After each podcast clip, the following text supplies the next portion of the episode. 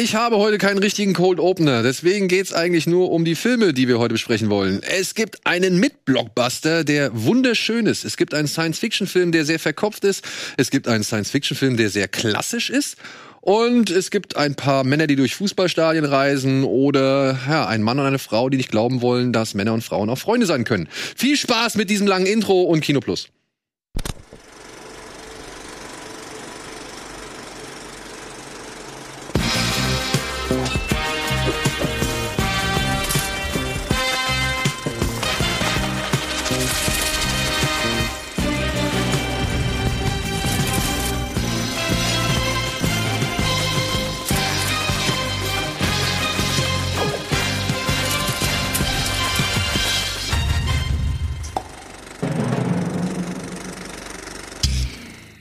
Verstehe ich jetzt nicht, was da als Auch Untertitel eben stand. Aber trotzdem heiße ich euch herzlich willkommen zu einer neuen Folge Kino Plus mit Antje und ja, nach über einem Jahr endlich mal wieder zu Gast Marco Risch, alias Nerdkultur, Nerd und Kultur oder wenn ich dich jetzt Quadratauge nenne, ist das für dich beleidigend? Nee, Ah, das passt. Das Wir sind auch Brillenträger. ja, ne? Ja, genau. Aber ich meine, Vierauge und so weiter sind ja die Dinge, die man halt schon öfter mal hört. Aber du hast ja wirklich auch ein Format, das äh, so heißt. Oder beziehungsweise was Der, der, der, der Podcast heißt noch so, ja, der heißt Genau. noch Quadrataugen und der YouTube-Kanal dazu heißt äh, GigaTV Mac. Mittlerweile, weil es zu Vodafone gehört. Aber äh, der Rest ist noch so, äh, immer dieses Nerdkultur, das zieht sich halt durch seit sieben Jahren. Und nicht, nicht umsonst, muss ich sagen. Ich bin nämlich sehr gespannt. Wir reden heute über einen Film, ich glaube, den wir alle nicht so wirklich für möglich gehalten haben, beziehungsweise wo wir schon ein bisschen, ich weiß nicht, wie es bei dir geht, aber ein bisschen Skepsis schon am Anfang mit dabei war. Oder Nein. zumindest mal gucken, was das wird. Meinst du jetzt der Creator? Ja. Ähm, äh, ich, ich, ich war vor allem gespannt, wie er jetzt am Ende wirklich aussieht. Weil äh, was mich am meisten gecatcht hat, war schon in diesem Behind-the-Scenes-Material, die Kameras, mit denen sie das gedreht Ja, haben. ja. Und, und ich glaube, das ist die große Revolution an dem Film eigentlich, wie er entstanden ist. Wie er entstanden ist. Genau. Und falls ihr dazu mehr erfahren wollt, äh, schaut euch bitte Marcos Essay. Es ist, es ist im Endeffekt ist immer ein Essay. Manchmal denke ich, ach, ich mache nur so so eine Art News und erkläre das den Leuten. Und dann habe ich auf einmal fünf Seiten geschrieben und äh, da frage ich mich, warum habe ich meine Bachelorarbeit nie fertig geschrieben, wenn ich jetzt jede Woche sechs Seiten davon abreiße. Ja, es ist ein Essay. Ja, heute um 17 Uhr auf Nerdkultur gibt es ein kleines Essay zu The Creator. Falls ihr das noch nicht gesehen habt, könnt ihr das ja dann entweder nach dieser Sendung oder während dieser Sendung, wenn ihr vielleicht eine Pause macht oder so, äh, euch reinziehen und dann habt ihr noch mehr Infos und Futter zu The Creator. Aber dazu kommen wir später. Ja, vorher kommen wir natürlich zuerst zu dem, was ihr zuletzt gesehen habt, Antje. Ich habe zuletzt, zuletzt, zuletzt den neuen Exorzist gesehen, Mhm. über den ich zum jetzigen Zeitpunkt auch noch nicht reden darf. Und davor habe ich den originalen Exorzist gesehen. Dann wird's dich ja vielleicht sogar noch ein bisschen freuen. Ich glaube, nächste Woche, ich glaube, nächste Woche kommt noch eine Dokumentation. Habe ich auch mitbekommen. Leap ich richtig Bock. Faith, äh, der Exorzist, Mhm. äh, und geht über die Entstehungsgeschichte. Ja. Wenn du willst, kann ich ihn dir zukommen lassen. Sehr ich habe einen gerne. Screener dazu schon bekommen. Sehr gerne, weil jetzt auch so nach mehrmaligem Gucken, es ist lange her, dass ich ihn das erste Mal gesehen habe. Also es war, weil ich mir ja keine Filme merken kann, länger als drei Sekunden, war es wieder wie, ein, wie eine komplett neue Erfahrung. Und der ist einfach so wahnsinnig gut. Der ist so komplett vorbei heutzutage an dem, was man heutzutage ins Kino bringen würde. In seinem Tempo, in seiner Musikauswahl, in seinem Spiel teilweise, in dem, was er zeigt und was er nicht zeigt. Und trotzdem ist das einer der wenigen Filme, die so die Zeit überdauert haben in ihrer Wirkung. Und ich finde, gerade Horror kann das wirklich sehr gut. So Comedy altert viel, viel schlechter beispielsweise. Und ähm, da kam mir so ein bisschen auch der Gedanke, dass ich mir vorstellen kann, dass dieser Elevated Horror, den ich mag den Begriff nicht, der klingt so versnobbt, Abgehoben. Ne? also eher so Arthouse-Horror, ja. dass der sich, finde ich, sehr stark an diesen Filmen orientiert, wenn man jetzt mal einen Exorzist neben ein Hereditary setzt und dann mal guckt, was zwischen den Horrorszenen passiert, dann ist das sehr ähnlich. Und ich finde das lustig, dass der Arthouse-Horror in seiner Subgenre äh, Existenz so als was Neues genannt wird. Aber eigentlich ist es nur eine Wiederauflage von dem, was wir schon hatten, weil das gilt nicht nur für Exorzist, das gilt auch für sowas wie wenn die Gondeln Trauer tragen, auch der erste das Omen beispielsweise und mit eigentlich so zum Teil ja auch Halloween und so, wo ja wirklich, also Halloween fehlt jetzt glaube ich so ein bisschen der noch etwas stärkere Subtext und das Drama, aber auch da, was das Tempo Mhm. angeht, man entwickelt sich ja eigentlich eher wieder zurück und macht das heute halt einfach noch, ein, sieht ein bisschen besser aus und man ist auch vielleicht noch ein Tick subtiler in seinen, in seinen ähm, Messages und so weiter. Aber da muss ich irgendwie sagen, ausgerechnet Exorzist hat mir jetzt ein bisschen die Augen geöffnet dahingehend, wo der Elevated Horror vielleicht so seinen Ursprung hat. Ja, Friedkin war es ja sehr wichtig. Der hat ja besonderes, ähm, der hat ja besonderen Wert darauf gelegt, dass das Drama eben genauso stark ist wie der Horror. Das, der ist, das ist ja eigentlich noch stärker. Also es geht in diesen zwei Stunden zu 80 Prozent um eine verzweifelte Mutter, die versucht, Heilung für ihr Kind zu kriegen. Und vor allen Dingen, die handeln so schön realistisch. Sie hat bis zum Schluss, glaubt sie da nicht dran. Und sie sagt, ja, wir haben alles probiert, mach mal deinen Exorzismustag. Vielleicht kommt dabei irgendwas raus, wir haben ja nichts zu verlieren. Aber ich mag so diese Skepsis, die da wirklich sich noch durchzieht. Und wenn man sich so moderne Exorzismus-Horrorfilme anguckt, die sind immer sehr schnell im, ja, dann, dann ist das wohl übernatürlich. Und das steht da einfach bis zuletzt nicht wirklich zur Debatte für sie, dass das wirklich was Übernatürliches hat. Weil Mhm. Das würden wir doch auch nicht. Wir würden doch auch nicht irgendwann auf die Idee kommen, ja, dann ist es wahrscheinlich ein Dämon, der unser Kind befällt. Das muss ein Beispiel dafür ist Conjuring, finde ich. Also als Ja. Antithese zu der Exorzist. Genau. Der Exorzist ist ja einer der wenigen Filme, die Tarantino nennt, als der perfekte Film. Mit dem man objektiv keine Argumente gegen diese Filme finden könnte. Also er hat das über Jaws gesagt, über der Exorzist gesagt.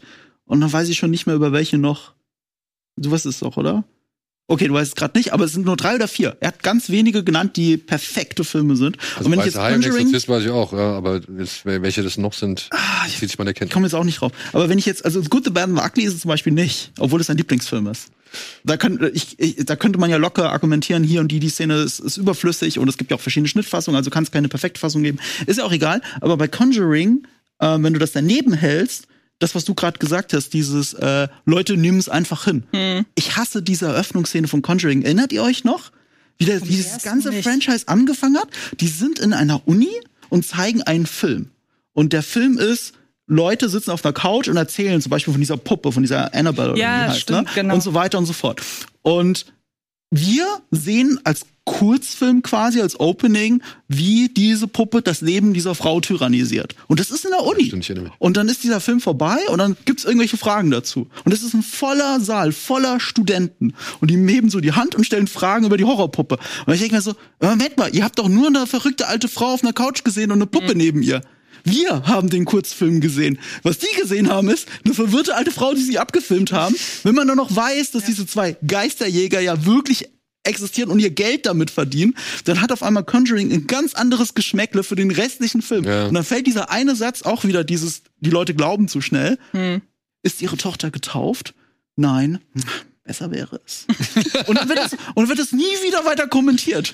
Das bleibt einfach so stehen im Raum. Und es ist so, deswegen ertrage ich diese Filme nicht. Nicht nur, weil es billige Jumpscares sind, ich ertrage sie inhalt, also vom Subtext her nicht. Und alles, was du genannt hast, all die Horrorklassiker, die fallen ja mehr oder weniger, oder das sind die Ausgeburten vom New Hollywood. Also wirklich von, Ja. ja, sie fallen zumindest in diese Zeit rein. Diese Filmemacher haben das aufgegriffen, den Subtext, dass, dass, dass diese Filme auch gesellschaftlich etwas kommentieren und nicht einfach nur so für sich stehen und Horror erzeugen sollen. Na, wie du gesagt hast, das Drama, das Zwischenmenschliche, das Gesellschaftliche steht im Vordergrund. Und, ähm, und das hast du halt bei Conjuring nicht. Und Exorzist, der hat keinen einzigen Jumpscare. Keinen. Nicht einen. Wo das Hereditary Gesicht auf der zwei, Tür ist? Nein, nicht mal das. Also es ist nicht so inszeniert, wie man heute Jumpscares Ja, okay, ja versteht. gut, ja, das wahrscheinlich auch. Ja, gut, das kommt natürlich hinzu. Ja. Ja, und ähm, das Ganze hat trotzdem seine Wirkung entfaltet, obwohl ich eine offenbar wirklich hundsmiserable Blu-ray-Version hatte, die perfekt abgetastet war, aber ein Sound, wo ich glaube, vielleicht war die sogar kaputt. Also ich habe teilweise die Sachen nicht verstanden, die sie Okay. ganz normal gesagt haben. War der Spinnenwalk mit drin?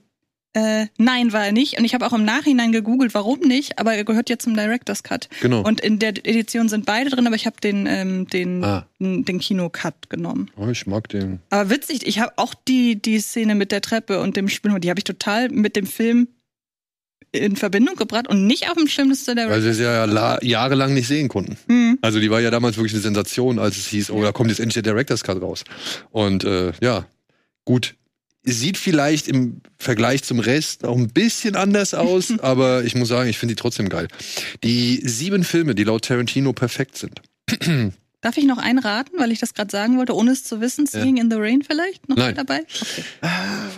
The Texas Chainsaw Massacre. Ach ja, stimmt. Ah, das ist immer der, den ich nicht verstehe. Jaws, Exorzist, Annie Hall, Ja. Young Frankenstein, Ach, stimmt. Ja. Back to the Future ja. und The Wild Bunch. The Wild Bunch war dabei. Okay, cool. Nicht schlecht, ne? Dabei, ja, ich weiß nicht, ja, The Wild Bunch doch. Also von Packing Paar gibt's, glaube ich, keinen, den ich auch lieber mag. Ich finde, man kann schon die Liste diskutieren, aber Ja. ich verstehe seinen Punkt, dass diese Filme so gut sind, dass man wenig bis gar nicht darüber diskutieren kann, dass sie auf diese Liste gehören. Ja. Und keiner davon ist einer seiner zehn Lieblingsfilme, glaube ich. Oder doch Jaws vielleicht. Würde ich, würde ich Meine auch ich. Also Jaws hat er in letzter Zeit auch ziemlich abgefeiert. Aber ja, es ist vor allem sehr viel New Hollywood. Das bringt mich zu einem guten Punkt. Äh, ab dem 1. Oktober, glaube ich, also ab Sonntag, gibt es unser New Hollywood Special mit Memo Jeftic, Wolfgang M. Schmidt, Eddie und mir auf diesem Kanal. Am Sonntag. Mhm. Dürft ihr euch darauf freuen, endlich ist es wahr geworden. Und ja, vielen Dank für die Resonanz zu dem Bud Spencer und Terence Hill Special. Wir werden jetzt die Arbeit wieder aufnehmen und ich werde versuchen, diese Menschen, die dafür notwendig sind oder die ich dafür haben möchte, zu koordinieren und einen Termin zu finden. Das ist nicht immer ganz einfach, weil einer von denen ist halt Comedian und deswegen ständig auf Tour. Aber mal gucken, ob das halt dann auch so klappt. Aber Tilo und Sean haben ja auf jeden Fall ihre Bereitschaft erklärt. Ich habe aber eine Frage dazu. Vielleicht kannst du das spoilern. Ihr Hm. habt es schon aufgenommen, ne? Nein. Ach so, ihr habt es noch nicht aufgenommen. Also das New Hollywood Special, ja. Ah ja, das haben wir eigentlich aber. Ja, okay. Ähm, ähm, äh, redet ihr dann trotzdem auch über Star Wars? Weil Star Wars gäbe es ohne das New Hollywood nicht. George Lucas ist ja direkt aus dem New Hollywood. Ja, Und das fände ich so lustig, wenn Wolfgang M. Schmidt anerkennen muss, dass Star Wars gesellschaftliche Relevanz hat. ähm, oh, das wäre natürlich eine harte, eine harte These, die ich jetzt vorwegnehmen würde. Star Wars, ich sag so, Star Wars wird thematisiert, aber vor allem in Bezug auf zwei oder bestimmt auf jeden Fall einen Film, den ich genannt habe und eben in Bezug auf das Ende von New Hollywood, also Oh. der New Hollywood Ära. Oh, ah, okay, okay. Ja, also Ja. weil es ist ja so, dass ein ziemlich großer Film des New Hollywood, beziehungsweise für mich ziemlich großer Film des New Hollywood, tatsächlich gegen Star Wars antreten musste und halt leider den kürzeren gezogen hat. Und äh, parallel dazu ein anderer Film kam, der sein Budget über alle Maßen überzogen hat und dann auch dementsprechend gefloppt ist. Ja, also deswegen, das waren ja halt so zwei entscheidende oder mit zwei entscheidende Werke, die gesagt haben: Nee, Freunde, vielleicht ist es doch besser, Spielzeug zu verkaufen und äh, Menschen in Schlangen um den Block stehen zu lassen. Aber verstehe ich das richtig, dass ihr so eine Art Ranking gemacht habt dann? Nein, wir haben jeder, jeder von uns hat sich drei Filme rausgesucht, die er gerne mag zu dem Begriff, zu dem Genre oder aus dieser Ära und die für ihn halt ein bisschen was Besonderes sind, die ein bisschen wieder eine Erwähnung verdient haben oder sonst irgendwas. Und ich bin froh, denn ich habe mir zwei Filme erstmals angeschaut, dadurch, äh, die ich vorher noch nicht kannte, beziehungsweise den einen kann ich gar nicht und den anderen wollte ich schon ewig sehen. Und den habe ich jetzt erstmal äh, geschaut und ich war schwer beeindruckt. Ich war wirklich schwer beeindruckt. Ähm, Sage ich euch nach der Sendung, ich will es jetzt nicht spoilen. Äh, Ich kann nur sagen, ohne, ohne, ich weiß noch, ohne die Vorlesung zu Filmgeschichte und New Hollywood wäre ich nie auf die Idee gekommen, Easy Rider zu gucken. Ich dachte immer nur, das ist halt so dieser Biker-Film. Und dann äh, guckst du den und dann denkst du, allein schon dieser Anfang ist so gut. Ey, Ich muss, alles, wofür es für New Hollywood steht. ich muss auch sagen, ich äh, habe den unabhängig von irgendwie, weiß ich nicht, ich wollte ihn einfach sehen, weil ich wusste, es ist der Film mit, ja, Born to be Wild so, ne, und, und Ausdruck eines Lebensgefühls, nicht nur unbedingt eines, eines äh, künstlerischen Gefühls, beziehungsweise einer, einer künstlerischen Phase und äh, habe mir den halt so angeguckt und ich musste dann, manchmal habe ich gedacht, warum habe ich den nicht schon früher geguckt in meiner, ja, wie soll ich sagen, in meiner Sturm- und Drangzeit. Sturm- und Drangzeit, ja, in meiner wirklich ungehemmten, ungezügelten äh, jugendlichen Phase, als ich vor allem ein großer Film, äh, Fan von Kifferfilmen war. Warum habe ich mir diesen Film nicht angeguckt? So, ja, er hatte alles, was ich wollte, ja. Und äh, naja, habe ich natürlich jetzt schon, schon längst gemacht, aber ich mag den auch. Auch wenn der wirklich diese diese komische Schnittabfolge, Ja. die, die Dennis Hopper da jedes Mal macht, wenn er so drei Bilder aus der nächsten Szene schon vorab irgendwie in die letzte Szene zuvor schneidet, um dann halt überzublenden. Das ist gewöhnungsbedürftig. Die Zooms sind auch noch ein bisschen sehr experimentell. Ja. Aber Exorzist, sagst du, wirkt immer noch, Auf jeden Fall. immer noch einer der unheimlichsten oder beziehungsweise Ja. einer der Grusel, der atmosphärischsten, Ja. würde ich eher sagen. Ob er wirklich gruselig ist, Aber sie haben Ellen. Burstyn wirklich dazu gekriegt, in diesem neuen Exorzismus zu machen, ne? Ja, du hast die, du hast, ähm, kannst dir überlegen, ob ich dir, wenn die Kamera aus ist, verrate, was sie mit dir macht. ähm, aber wo du lustig, dass du bei Easy Rider gerade den Schnitt angesprochen hast, weil das ist mir bei Exorzist auch aufgefallen, wie der geschnitten ist. Also es ist ja fast so, jede Szene bricht so staccatoartig ab und es geht in die nächste. Also der verhält sich ja mit gar nichts auf. Friedkin. Also es ist kurz vor, er fällt den Leuten ins Wort mit dem Schnitt. ähm, und jedes Mal, und ich mag sowas nicht, ich mag das, wenn Szenen stehen bleiben. Und bei jeder Szene dachte ich aber, ja, was willst du noch mehr sagen? Also eigentlich. Ja. So, aber es ist ganz, total ungewohnt gewesen, es ist richtig auffällig gewesen. Aber das ist auf jeden Fall, also ich würde auch an diesem Film, habe ich fast nichts zu mäkeln so. Ich an dem Ton, aber ich glaube, das Ja, lag an der Disc und nicht am Film. Nee, wirklich super. Ich hätte Ja. das Theme, der dürfte gerne das Theme öfter anspielen. Das macht er ja nur ein, zwei Mal. Ja, aber ist- auch dafür ist Friedkin, glaube ich, nicht Ja, der aber Mann selbst gewesen. das brauchst du eigentlich nicht. Ja. Marco, Alles, was ich in den letzten zwei Wochen gesehen habe, besprechen wir heute, glaube ich. ja? Also fast alles. Ich war noch im Fantasy Filmfest. Äh, also da war auch der letzte Birth Rebirth, der kommt ja heute auch vor. Den Ähm, habe ich gestern gesehen. Ich sag ja immer, ich sehe ein Nee, paar der der kommt heute nicht an- Hä? Der kommt heute nicht vor. Der kommt heute nicht vor? Ah, okay, dann komme ich nur auf die Idee, weil ich es auf äh, Letterbox bei dir gesehen habe, weil wir vorhin drüber, noch drüber geredet haben. Äh, okay, dann kann ich was zu Birth Rebirth sagen. Hast du den gesehen? Nein. Ey, muss ich angucken. Okay. Muss ich angucken. Ich fand ihn richtig gut. Ich fand den, also, ich fand den, der meandert so ein bisschen irgendwann dahin, so, Ja. ne? Da driften so ein paar Szenen einfach umher und ich hab's nicht ganz verstanden oder beziehungsweise es hat mich nicht mehr so gepackt. Ey, und dann, dann kommt dieser eine Augenblick. Also, der Blick eines Auges und der Blick auf ein Auge. Mhm. Ja, also, in, und dieser Blick, der kommt halt am Anfang und einmal am Ende und plötzlich saß ich da und denk mir, also wirklich, ich, ich, ich saß bei mir zu Hause und hab mir die Hand vom Mund gehalten, weil ich gedacht habe, ach du Scheiße, ach du Scheiße. Das, null. Das, du hättest eigentlich damit rechnen können. Ich hab's nicht gemacht. Ich, ich, die Erkenntnis kam mir so eine Minute vorher. Ich habe noch zu meiner Begleitung gemeint, oh Gott, Ja, ja, okay. Jetzt Mir verstehe kam's ich, aber. worauf dieser Film hinausläuft. Äh, also wenn ihr die Zusammenfassung lest von Birth Rebirth, es ist der hundertste Frankenstein-Film, der auf einem Fantasy-Filmfest gezeigt wird. Und er hat mich wirklich überrascht, weil er die Rolle des Dr. Frankenstein auf zwei Frauenrollen ausweitet. Und die eine Frauenrolle soll halt die Mutter-Vater-Figur darstellen, die der Dr. Frankenstein auch ist. Und die andere Seite ist die wissenschaftliche Seite. Und diese zwei Seiten sind ja super konträr zueinander vom Anfang, von Anfang an des Films, aber sie nähern sich unweigerlich an. Und deswegen, das fand ich toll an dem Film, der ist sehr gut in nonverbalem Storytelling. Also, Ja. weil wirklich, ich, ich würde sogar behaupten, das, was Sergio Leone mal gesagt hat, jede Szene muss einen Zweck haben. Jede Szene muss die wichtigste Film, äh, Szene in deinem Film sein. Und so fühlt sich das schon bei dem Film an, auch wenn er so meandert, wie du sagst. Aber jede Szene hatte einen Zweck. Manchmal hast du dich gefragt, hey, was ist das jetzt für eine Chekhovs Gun?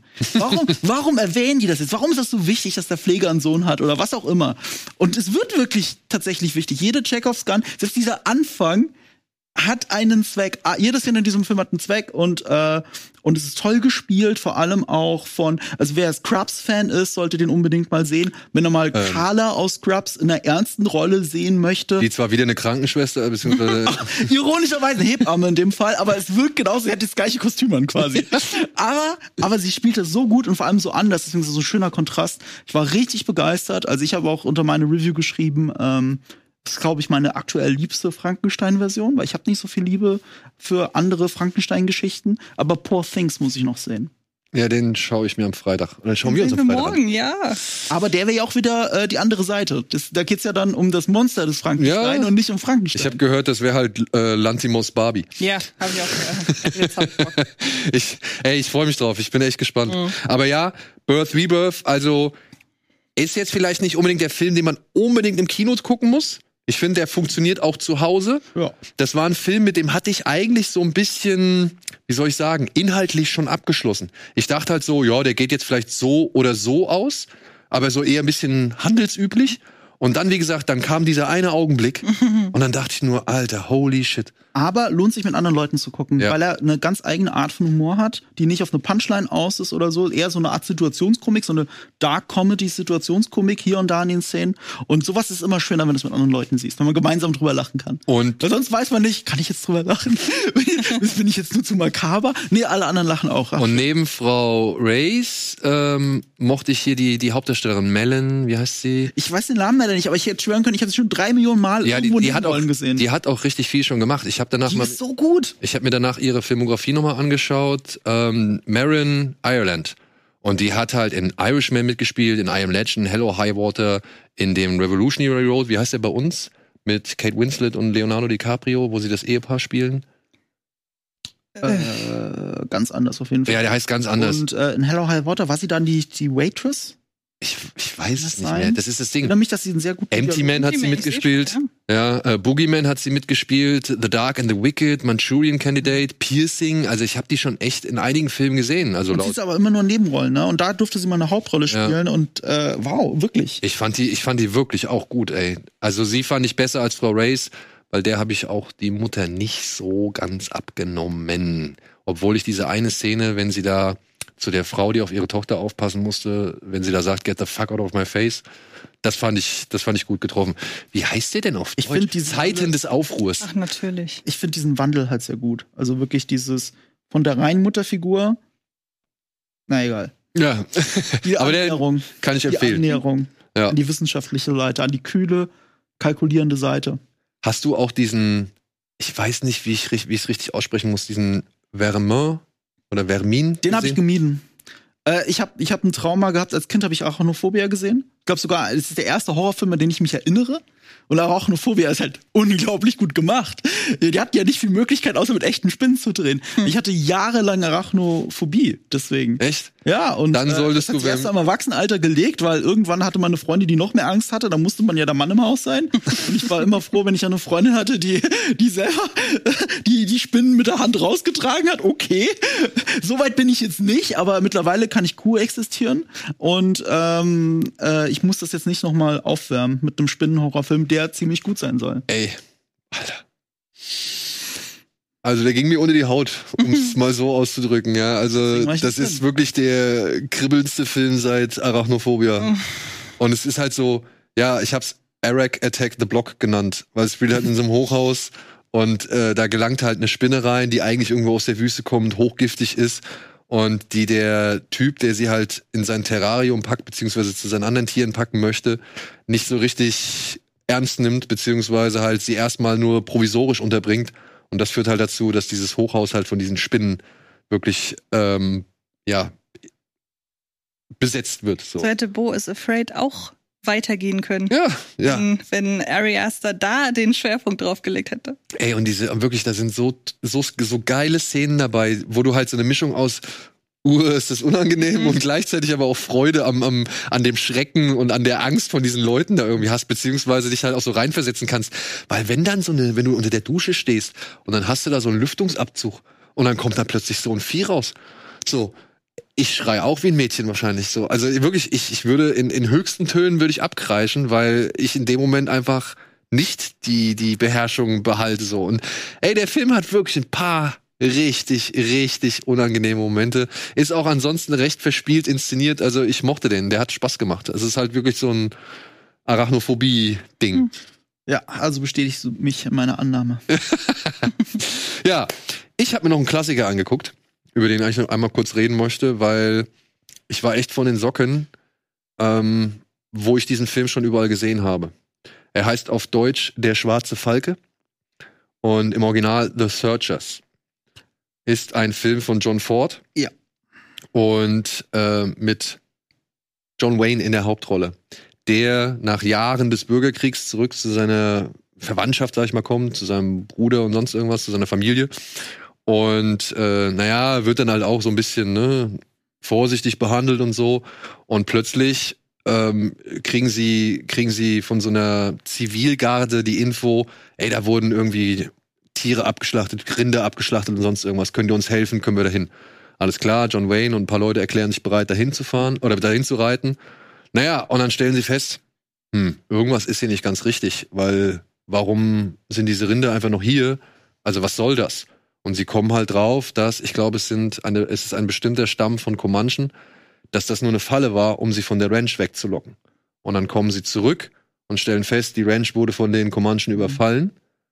Die Familie wurde abgeschlachtet und die beiden Töchter wurden aber entführt. Und jetzt macht sich John Wayne zusammen mit einem jungen Mann namens Martin auf die Suche nach diesen Mädchen.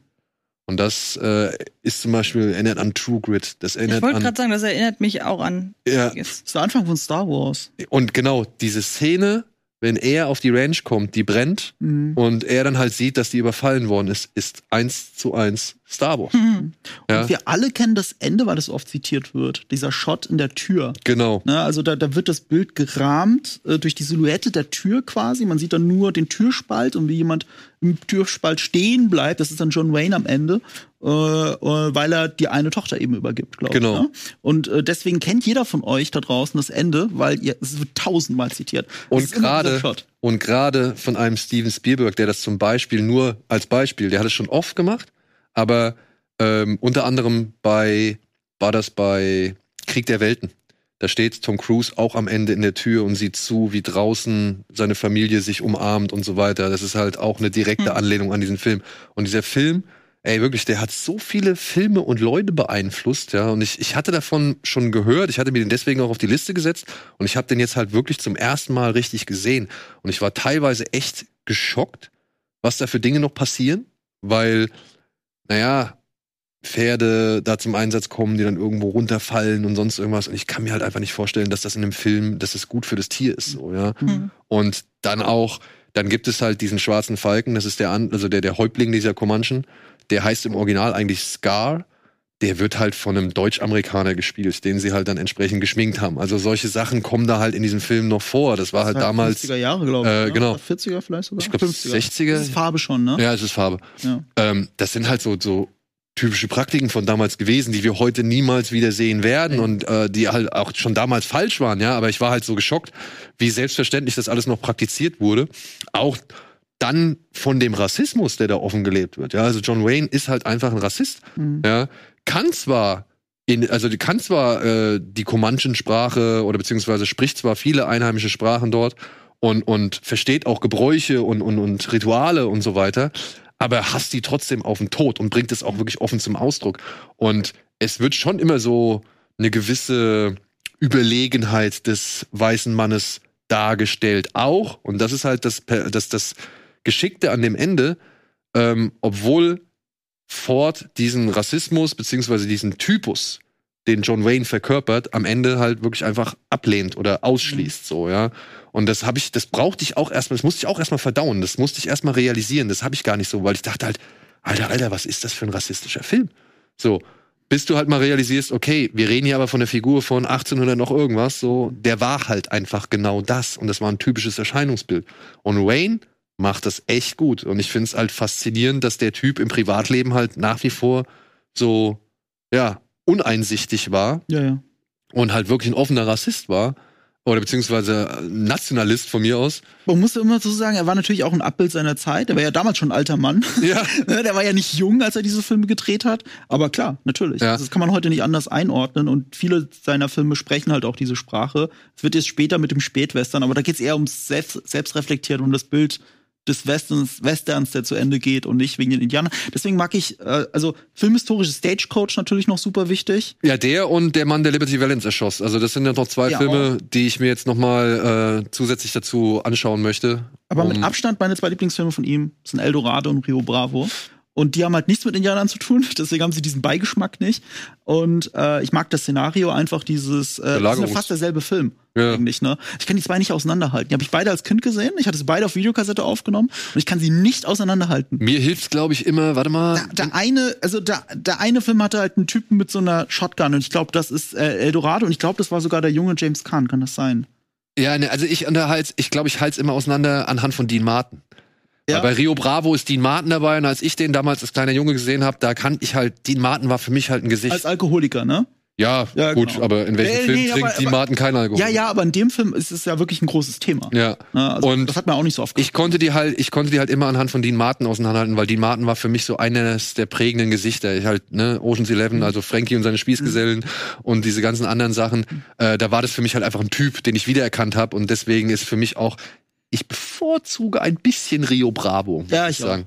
Ja, das ist für mich der zugänglichere Film gewesen, den ich als kleiner Junge sehr gern gemocht habe. Aber es war mal wieder schön, irgendwie so einen klassischen Western auch zu schauen. So, ja? Also das habe ich halt schon lange nicht mehr gehabt. Und ey, die Bilder, die sie da, die da angeblich Texas sein sollen, was halt nie Texas war, Mhm. ähm, das ist halt geil. Das ist halt wirklich geil. Dieses ganze Technicolor-Epos, was sie da ausbreiten. Und wir haben Fabelmanns gesehen, ne? Es ist halt genau der Typ, hat diesen Film gemacht, der ihm am Ende diesen Ratschlag gibt. Ja. Und dementsprechend äh, ist es halt einfach dann wirklich schön zu sehen, wie viel Spielberg in diesem Film drin ist oder was sich Spielberg alles aus diesem Film rausgenommen hat. Weil der ja auch einer der Filme ist, von denen Spielberg sagt, das sind diese berühmten vier, die er sich anschaut, bevor Mhm. er halt einen Film dreht. Lawrence of Arabia, achteinhalb, Searchers und noch einer. Ja, also der schwarze Falke gehört auf jeden Fall dazu. Deswegen, und die Bildungslücke habe ich jetzt geschlossen und da bin ich doch ein bisschen erfreut drüber. Wird er denn gestreamt irgendwo? Leider nicht. Ich habe den auf DVD irgendwo auf dem Grabbeltisch gefunden und habe gedacht, komm, den nimmst du jetzt mit für Die zwei ganzen Euro. alten Western werden nirgends gestreamt, ne? Schade. Ich würde gerne mal wieder die glorreichen Sieben sehen von John Sturges. Ja, da läuft ja gerade nur das Remake auf Sky. Ja, das mag ich auch nicht so. das sind die Trailer besser als der Film. Ja. Gut, so, wir machen eine kleine Unterbrechung und melden uns zurück mit einem kleinen Newsblock danach.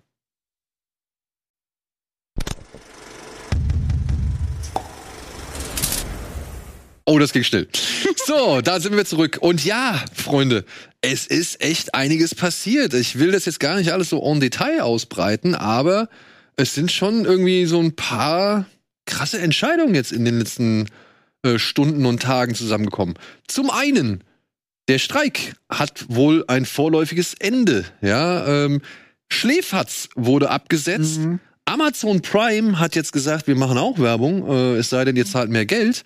Und Frau Annika Decker hat vor Gericht jetzt Recht bekommen.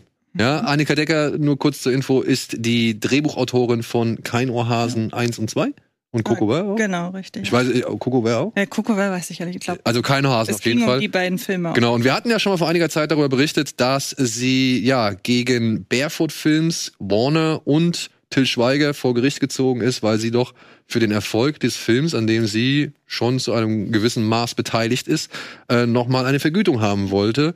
Und äh, das ist interessant, weil das Gericht hat ihr jetzt quasi schon Recht gegeben, aber gesagt, das ist halt verjährt. Sie hat diese Ansprüche zu spät gestellt, deswegen kriegt sie nicht mehr die gleiche, also nicht diese Höhe, die sie sich eigentlich Ich wollte vorgestellt gerade hat. sagen, sie kriegt aber was, Sie kriegt was, aber nicht alles. nicht alles. Und das habe ich nicht ganz durchdrungen, muss ich gestehen, wonach die da gehen. Aber wenn es verjährt ist, wahrscheinlich einfach nach Zeit.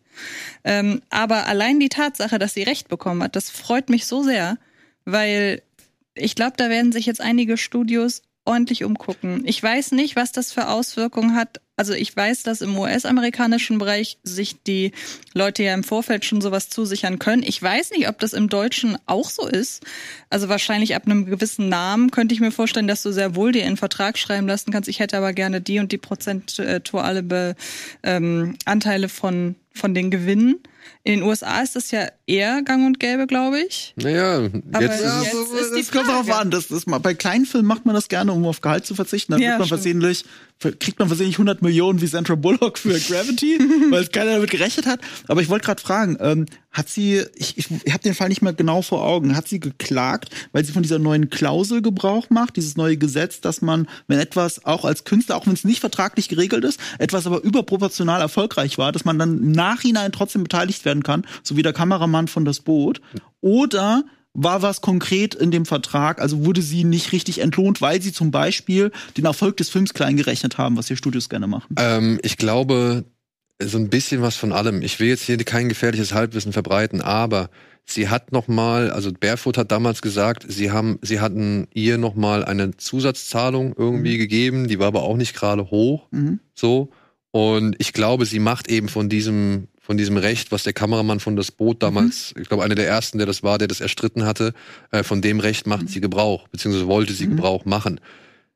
Das Gericht hat nur jetzt halt entschieden, so zumindest laut einer Pressemitteilung, dass sie es halt zu spät gemacht hat. Sie Das ist halt komisch, wenn du das mit das Boot vergleichst, weil der andere war ja wohl 30 Jahre. ja, ja, ja. Also, aber da ist vielleicht dann auch, ähm, ich sag mal, noch ein bisschen mehr zusammengekommen. Vielleicht, weil das Boot ja jetzt halt auch wirklich, ich meine, wer redet heute über Keinohrhasen 1 und 2 und wer redet heute noch über das Boot so? Also, ich würde sagen, da ist, glaube ich, einfach ein bisschen mehr im Spiel bei das Boot als bei Keinohrhasen Mhm. 1 und 2. Wobei ich jetzt den Erfolg von Keinohrhasen 1 und 2 jetzt nicht kleinreden möchte, sondern halt einfach nur, glaube ich, da, um das Verhältnis irgendwie einzuordnen, so, ja. Und, ey, ich denke mal, jetzt, wo in Amerika die Drehbuchautoren sich mit der, äh, wie heißt sie, WSA Die, die, die WGA, Writers Guild of America. Nee, die, die, die. Achso, äh, die anderen. die anderen, die heißt Produzenten. irgendwas AMTP oder irgendwie sowas. Also was ganz. ähm, ja, irgendwas mit. A. ATMP vielleicht? Irgendwie sowas. Ja, äh, egal. nicht egal, aber mir fällt jetzt oder ich finde es jetzt gerade nicht raus. Auf jeden Fall die Produz die Produzentengewerkschaft konnte sich jetzt mit der Drehbuchgewerkschaft einigen und da sind ein paar ja ähm, doch erfreuliche, glaube ich, für die Autoren äh, Dinge entschieden worden. Die sind noch nicht völlig durch.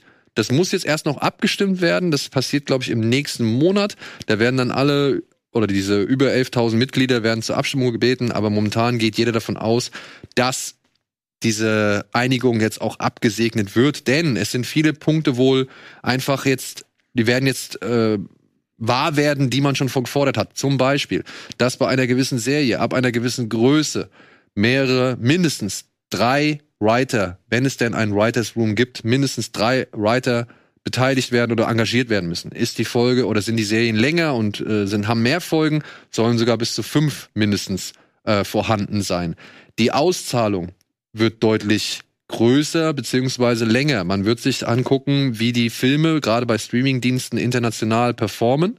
Und da werden die Auszahlungen anhand dieser Zahlen, sage ich mal, errechnet, sodass sie halt auf jeden Fall nochmal eine Ausschüttung bekommen, wenn es denn ein Hit sein sollte.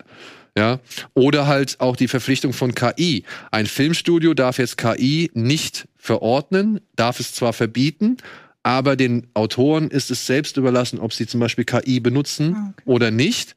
Ja, aber es wird trotzdem ihr Name als Kredit angerechnet, beziehungsweise also sie werden dafür, sage ich mal, verbucht, so gesehen. Also sie kriegen äh, die Erwähnung im Abspann oder sonst irgendwas. Und ähm, ein Filmstudio darf die Nutzung von KI nicht einfordern, höchstens verbieten. Mhm. Und da gab es jetzt auch Regelungen. Also es sind wirklich eine ganze Menge von den Punkten, die sie jetzt haben wollten.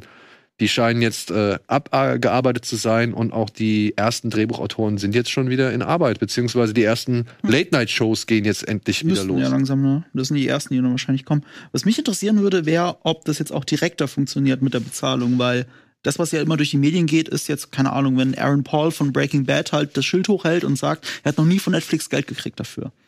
Das ist zwar richtig, aber er hat Geld von AMC bekommen, die das an Netflix verkauft haben. Ja. Also, aber das ist natürlich so verdealt, dass er dann nicht so viel kriegen würde, wie wenn er es jetzt direkt von Netflix gemacht hätte.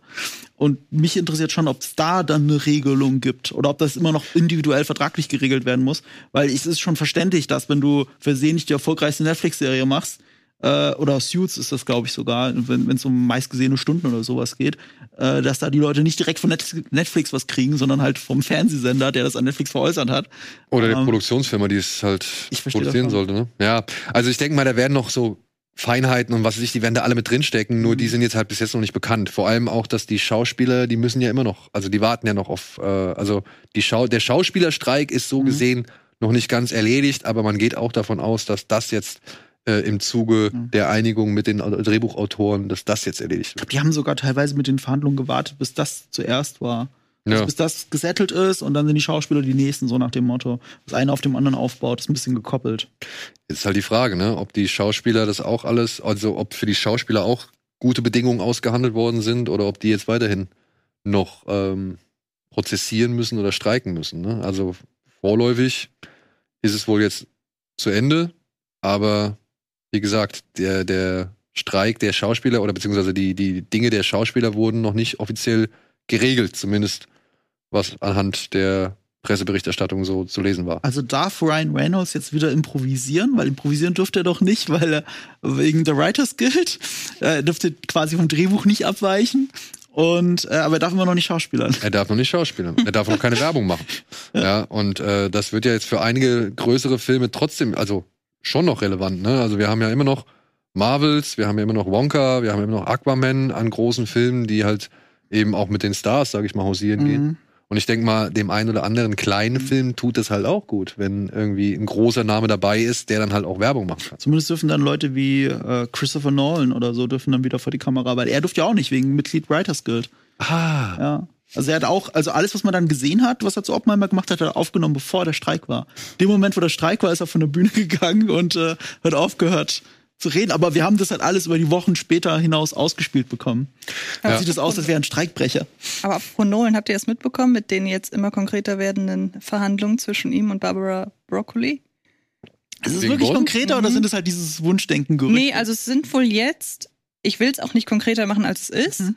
aber die aktuellen Informationen kommen wohl von einer Hollywood-Quelle, die sehr gut, als sehr gut Mhm. informiert gilt. Also das ist wohl, Gelten sie das nicht alle? nee, nee, also es ist auf jeden Fall, hat mehr Wert als irgendwelcher äh, The Sun-Journalismus, nenne ich ihn mal.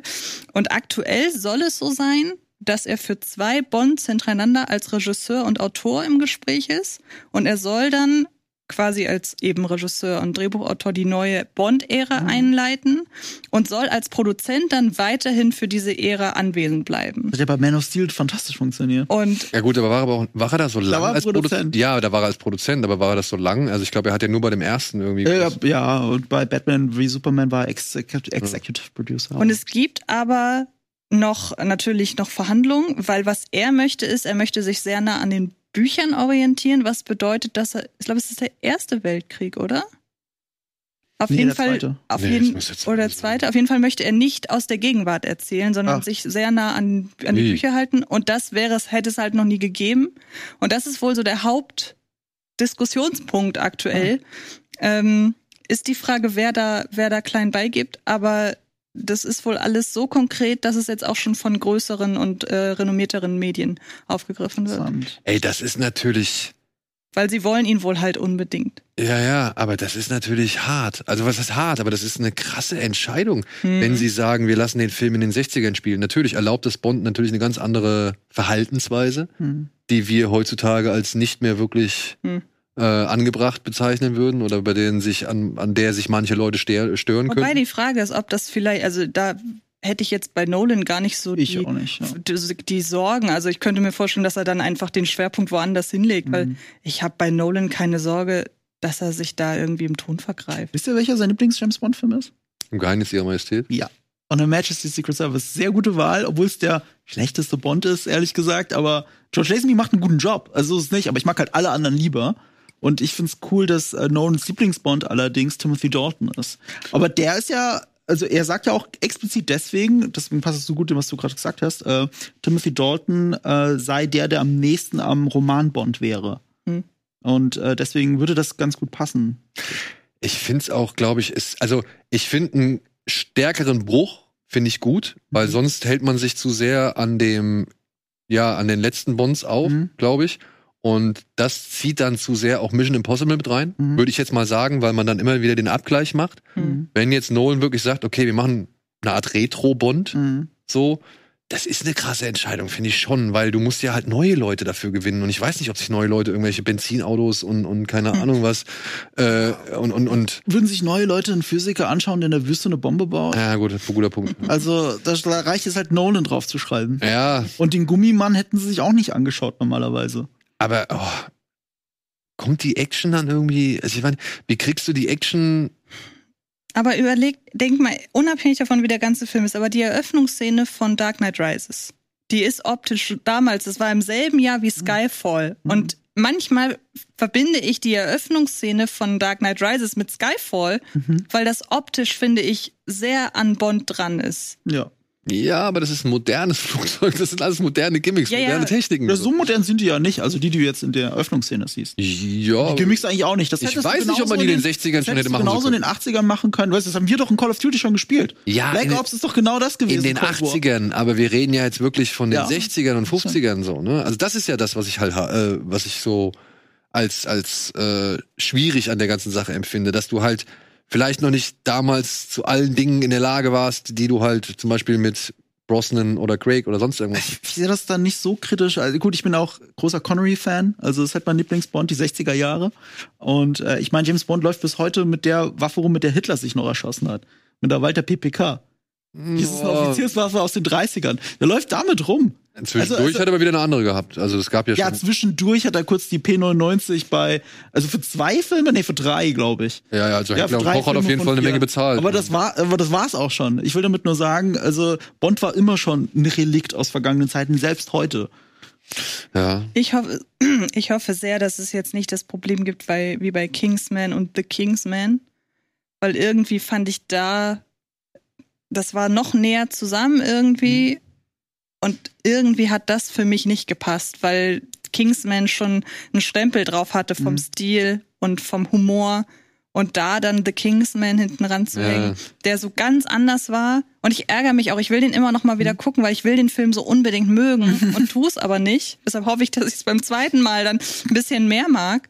Ähm, Aber, aber, das liegt jetzt nicht unbedingt an der Inszenierung, meiner Ansicht nach. Nee. Also der Film ist einfach eine, eine egale Story. Ja. Ja, der ist einfach. Ich glaube, er enttäuscht, auch wenn man sich was wie The Kings, wie Kingsman erhofft. Aber zwei Sachen dazu. Das eine ist, Matthew Vaughn war ja auch gehandelt als in der engeren Auswahl, also Regisseur von den Kingsman-Filmen. Und, äh.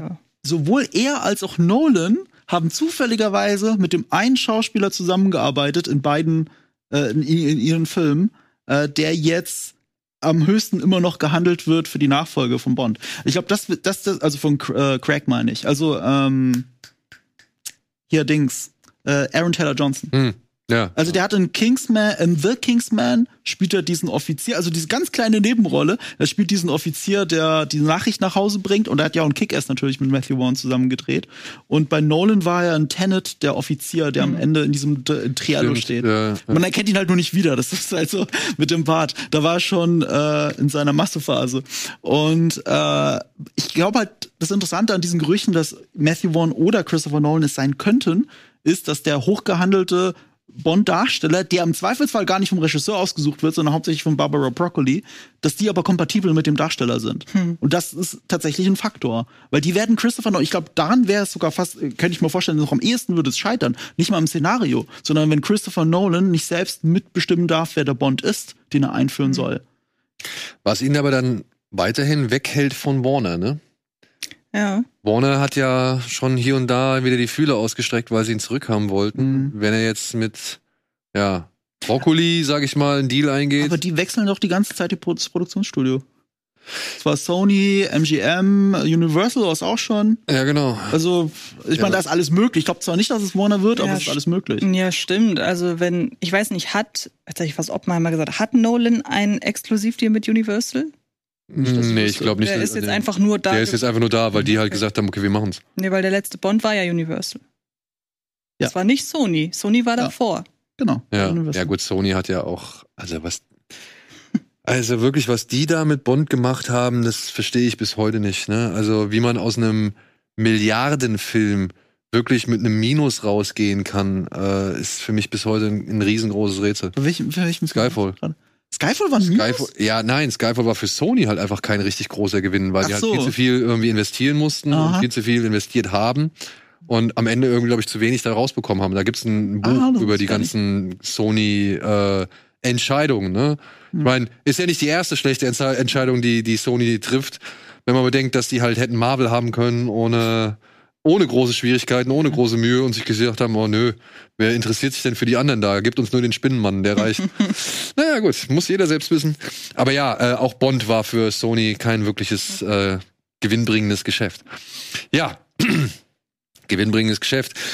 Sind wir noch beim Thema MGM und Amazon. Äh, Amazon zieht jetzt nach, nach äh, Netflix und Disney planen sie jetzt ein weiteres Modell, beziehungsweise ein werbefinanziertes Modell. Das heißt, wenn man demnächst Amazon Prime-Inhalte genießen möchte, ohne Werbung, muss man einen Aufpreis zahlen. In Amerika sind es jetzt, glaube ich, 2,99 Dollar. In Deutschland ist es noch nicht oder steht es noch nicht fest. Und ist damit neben Disney und Netflix halt der dritte große, der das jetzt macht. Und damit wären wir eigentlich, ja, wo wären wir? Beim Fernsehen. Beim Fernsehen, oder? Aber Ja. was, was ist denn mit Freewee? Das ist doch auch mit Werbung, auch bei Amazon. Auch was bei ist, Amazon, also, ja. was ist da Das denn? musst du aber nicht bezahlen. Das kannst du auch gucken, wenn du kein Amazon Prime-Abo hast. Ja, ja, genau. Das ist quasi ein, ein, ein wie, so, wie, wie ein Channel eigentlich, Genau, oder? genau. Hm. Und da hast du aber dann auch, keine Ahnung, drei, vier, fünf Werbeunterbrechungen. Mich stört das bislang nicht so, weil ich finde, diese Werbeunterbrechungen sind nicht so lang und wenn ich einen Film gucken will, gucke ich mir den an. Hm. Ähm, aber ja, ich weiß nicht, wie das auf Dauer sein wird. Und Das ist eine, in Wirklichkeit ist es eine versteckte Preiserhöhung. ja, Weil diese Werbekonten, die sind, die laufen nicht so erfolgreich, aber die sorgen dafür, dass Leute das Upgrade kaufen. Deswegen ist es wirklich eine Preiserhöhung. ja. Also äh, fürs Image ist es halt nicht so gut. Und ich weiß nicht, ob das im Streaming-Krieg hilft, aber wenn sie am Ende auf die Zahlen schauen und äh, die Leute kaufen lauter Upgrades, dann gibt ihnen die Zeit leider recht. Ich, ich bin ja immer ein Verfechter davon, ähm, äh, nutzt das, dass man das monatlich abonnieren kann, alles und monatlich kündigen. Ich habe alles immer nur zeitweise, außer Netflix, wobei da habe ich auch immer das normale monatliche Abo, ich kann es jederzeit kündigen. Ich habe mich nicht irgendwie über den Telefonanbieter oder so zwei Jahre festgeschrieben auf Netflix, sondern ich habe es einfach seit Netflix in Deutschland ist. Ich hatte nie einen Grund, es abzubestellen, aber bei allen anderen Sachen habe ich mal, habe ich mal nicht, habe ich mal, habe ich mal nicht. Aus beruflichen Gründen Disney Plus, aber nicht, weil ich alles gucke, was auf Disney Plus ist. Gut, ich habe es aus familiären Gründen. Ja, das ist ein guter Grund für Disney. Und, und, äh, und da lohnt sich das, finde ich dann auch. Ja. Was, worüber ich ganz froh bin, dadurch, dass ich halt Sky hab oder Sky-Kunde bin, ähm, habe ich halt Paramount Plus drin. So. Mhm. Äh, das finde ich so eine schöne oder Mhm. nützliche Synergie, weil gerade Paramount Plus auch das Angebot gerade, auch was ältere Sachen angeht, echt richtig schön aufgestockt hat. Ja. Ähm, ja, bei Amazon, ich meine, ey, wir benutzen den normalen Dienst so. Mhm. Äh, ich, ich weiß es nicht. Ich, ich schätze Amazon dafür, dass die halt so einen so einen Backkatalog haben oder so ein, so ja, wie soll ich mal sagen, unter diesen ganzen bekannten Filmen verstecken sich so viele Unbekannte. Ja, Mhm. wenn man da mal einmal so richtig ein bisschen stöbert, Mhm. das ist für mich wie, wie hieß es, wie heißt es, äh, Rattenloch. Ja, also ich, Kundenschauten auch. Kann mich wirklich für mindestens zwei Stunden auf diese Plattform fesseln, ohne dass ich einen Film geguckt habe. Ja, Oder Ja, ja, das ist das Problem. Das ist das Problem. Die Auswahl ist zu groß. Weißt du, früher haben wir noch ins DVD-Regal gegriffen, haben den gleichen Film zum hundertsten Mal geschaut. Heute gucke ich zwei Stunden lang, welchen Film ich heute Abend gucke und gucke dann doch einen, den ich schon mal gesehen habe. Das ist halt, wir sind überfordert. Ja, aber ich finde es schon krass. Und jetzt, ich würde sagen, dass die Beendigung des Streiks mit all, weil das Ding ist halt auch, ne? Leute, also Studios müssen sich jetzt zum Beispiel auch verpflichten, für die zweite Bearbeitung denjenigen, den sie für die erste Arbeitung oder diejenige, die sie für die erste Bearbeitung verpflichtet haben, zu verpflichten. Das heißt, du entwirfst einen, weiß nicht, du hast einen Entwurf, du hast einen Draft, du Mhm. hast irgendwie so ein Gerüst, eine Story-Idee, Mhm. ja, die bringst du ran und Amazon, Netflix, Disney oder sonst wer sagt, ja, machen wir. Dann musst du auch dich dazu verpflichten, genau denjenigen, der die Idee angebracht hat, Mhm. das Drehbuch schreiben zu lassen. Oder wenn einer ein Drehbuch hat, ein fertiges, und du sagst, okay, das machen wir, und dann sagst du, oh, wir müssen aber hier noch mal ein paar Änderungen machen, musst du auf jeden Fall denjenigen, der das Drehbuch zuerst angefangen hat, also der das der Ursprung, äh, das ursprüngliche Drehbuch Mhm. geschrieben hat, den musst du auch für die Bearbeitung, für die erste hinzuziehen. Du Mhm. kannst auch andere hinzuziehen, aber derjenige, von dem das ursprüngliche stammt, von dem, den musst du auf jeden Fall auch für die erste Bearbeitung hinzuziehen. Also sowas wie zum Beispiel, also das zum Beispiel, weiß ich nicht, was war so ein klassisches Beispiel? Wa- Waterworld, dass irgendjemand ein Drehbuch schreibt und dann kommt Joss Whedon oder Alien und dann kommt Alien 4 und dann kommt Joss Whedon und bearbeitet das Ganze nochmal. Das ist jetzt nicht mehr so einfach möglich. Ja.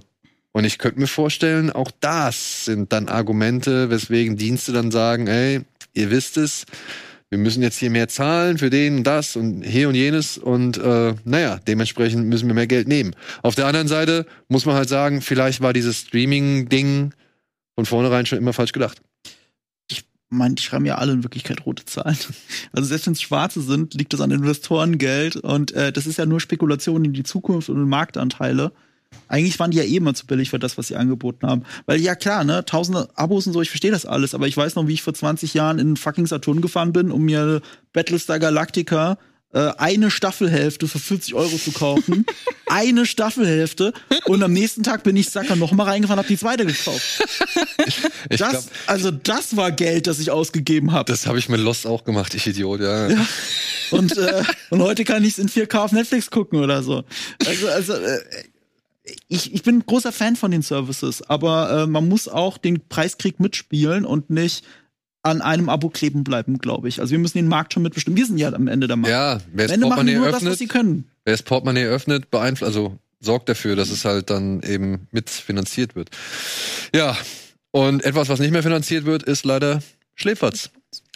Was äh, ein bisschen schade ist, aber auch da, ne? Ähm, Warner Discovery, die jetzigen oder neuen Besitzer von Tele 5, haben eine neue Ausrichtung des Mhm. Senders beschlossen. Nur noch Dinge einkaufen, vor allem die Sachen, die im eigenen Fundus sind. Also man möchte auf fiktionale Inhalte und Science Fiction gehen und dafür sich halt vor allem aus den Angeboten bedienen, die man halt selbst hat. Was halt auch schon an Schläferz wohl zu bemerken war, denn Oliver Kalkofe hat bei DWDL ein Interview Das Interview wollte ich auch vorschlagen, genau. äh, und hat halt gesagt, dass die schon für Schläferz, zumindest die letzte Staffel, waren sie halt vor allem darauf angewiesen, die Inhalte von Warner Mhm. Discovery zu nehmen und Mhm. konnten nicht mehr frei entscheiden und Mhm. frei ähm, wählen, was sie halt in Schläferz vorstellen. Fand ich auch schon interessant. Mhm. Und das Interview, muss ich sagen, Holla, ne, der hat da Mhm. ordentlich äh, Dinge preisgegeben, die man normalerweise so auch nicht irgendwie äh, immer so zu lesen bekommt. Von wegen, ja, das war am Anfang mal 76 Leute, jetzt sind es zwei und die sitzen noch nicht mal mehr bei Tele5, sondern die sitzen halt irgendwo bei Warner Discovery und sind halt für sowohl Tele5 als auch andere Sender zuständig so. Mhm. Und äh, Schläferz war wohl die eins, eine der, nee, die letzte, Die letzte. Ja. die letzte Eigenproduktion, also die letzte Produktion, die Tele5 noch von sich aus ähm, in Auftrag gegeben hat.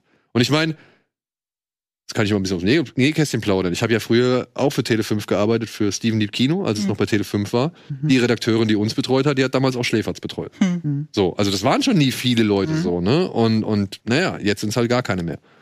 Und es ist schon ein bisschen schade. Also sie suchen ja jetzt wohl nach neuen, nach einer neuen Heimat. Bin gespannt, wo sie landen.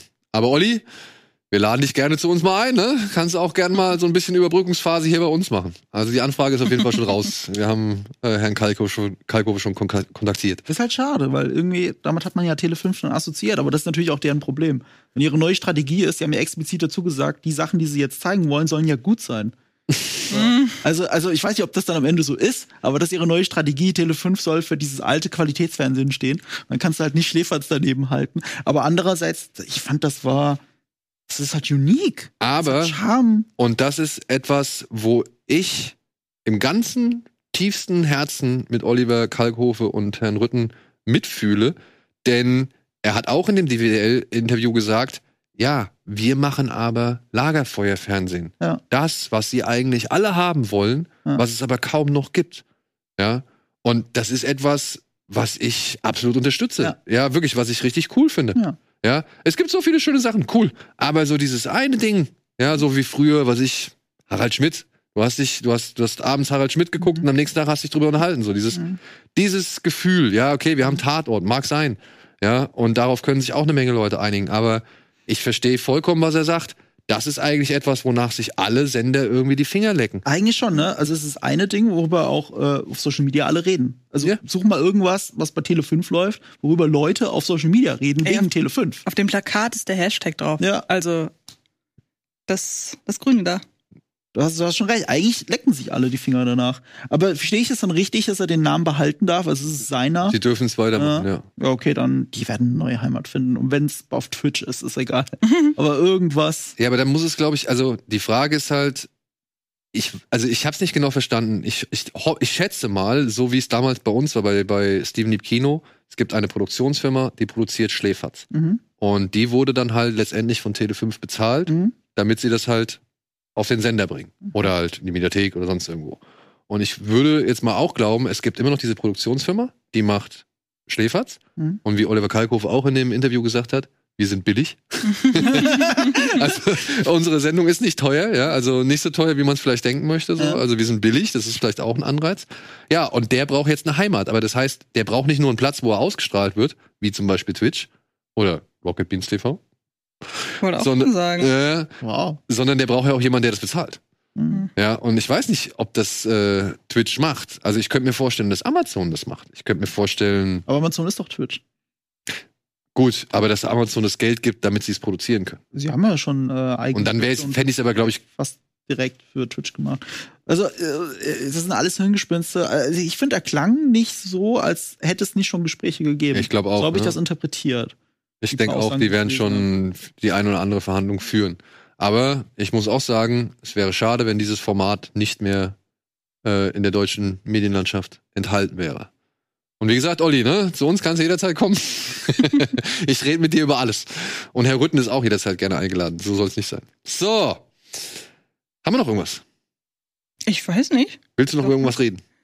Beschäftigt dich noch irgendwas? Naja, ich habe ja das mit Nolan und das mit Annika Decker. Das waren meine, das waren die wichtigen. Aber bist du denn jetzt so, also glaubst du oder glaubt ihr, dass durch die Entscheidung in Amerika sich jetzt dadurch auch was für deutsche Verhältnisse ändert? Nö. Nee? Nö. Dass man sich halt sagt, miteinander zu tun. Es gibt ja auch keine Autorengewerkschaft in Deutschland, oder? Ja, Also aber nicht, dass ich wüsste. Aber vielleicht bildet sich dadurch ein. genau. Ich meine, das muss man ja auch mal sagen. Durch den Streik der Drehbuchautoren und Schauspieler haben ja auch die VFX-Leute jetzt endlich mal. Ja, das ist, äh, und da, da sind ja viele Deutsche wahrscheinlich betroffen. Ich weiß nur nicht, ob die dann in diesen Gewerkschaften auch organisiert sind. Ja, ich meine, Ja.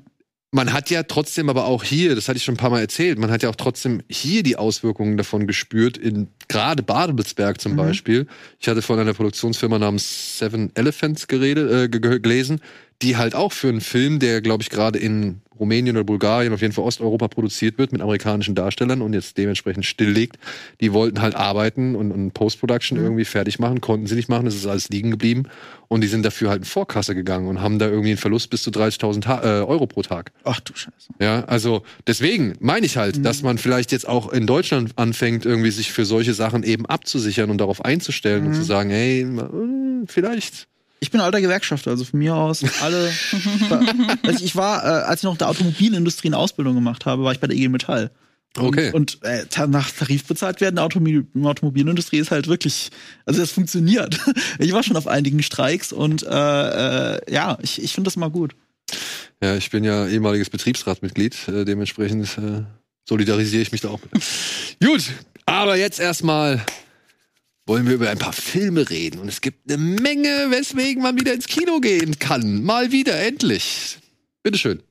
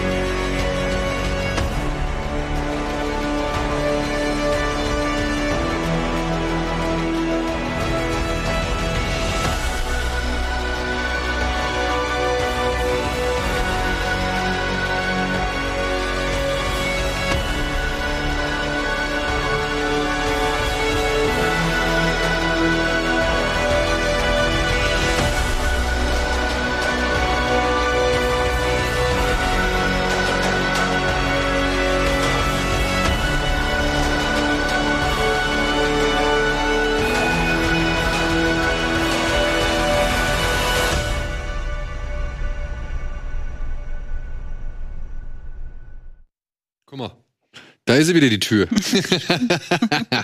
ja, komm, fangen wir mit der größten Nummer an. Ich glaube, wir haben alle uns kribbelt's unter den Fingern, über The Creator zu reden, oder? Ja. Oder? Oder? Komm. Ja, der neue Film von Gareth Edward. Ed- Edwards. Oh, hey. Evans, Edwards, die Jungs machen mich kaputt, ey. Die machen wirklich, die Ich bringen aber der Evans nochmal. The Raid. Ah, ja.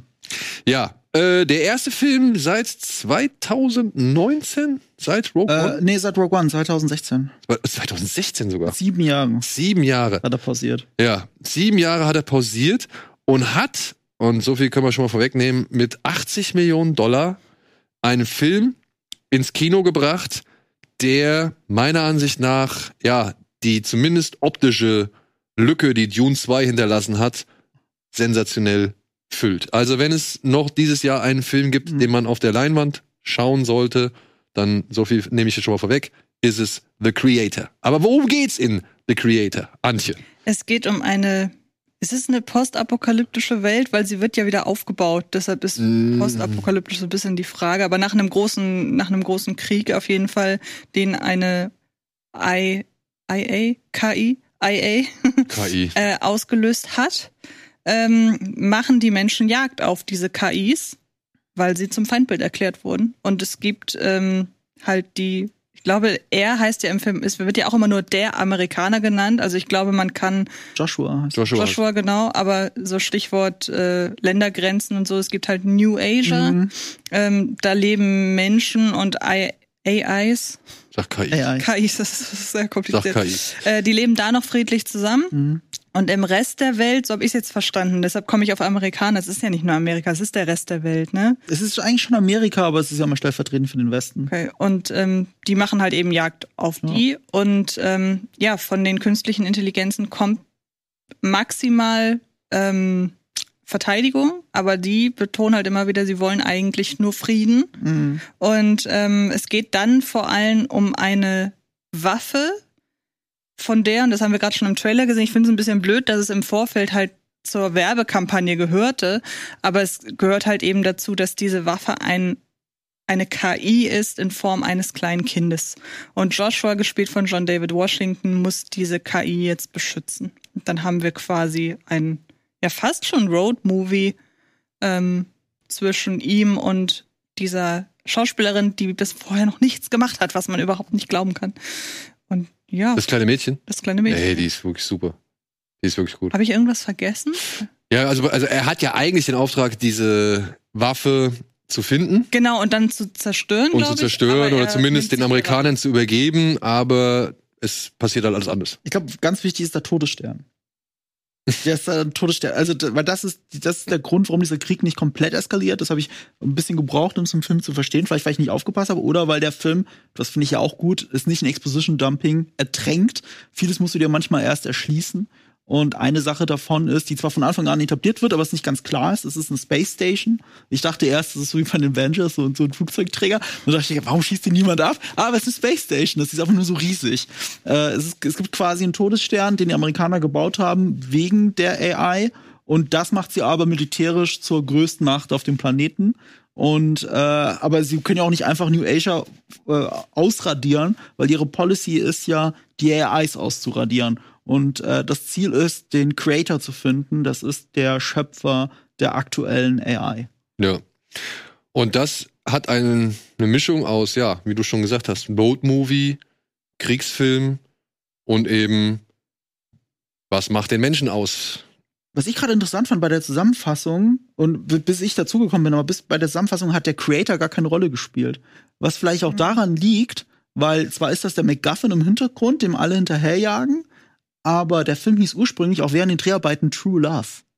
Der hieß gar nicht Creator. Das war nicht so ein Fake-Name, das war wirklich, der hieß so. Ja. Die haben dann aber gemerkt, die Leute denken, das ist ein Liebesfilm, das können wir nicht machen, das können wir nicht auf dem Poster drucken. Wir müssen was anderes finden. Dann haben sie es halt Creator genannt. Aber es geht eigentlich äh, ja, eher darum, ob AI in der Lage ist zu lieben, beziehungsweise umgekehrt, ob jemand, der nicht dran glaubt, dass AI lebt, in der Lage ist, ein AI-Kind zu lieben. Ja.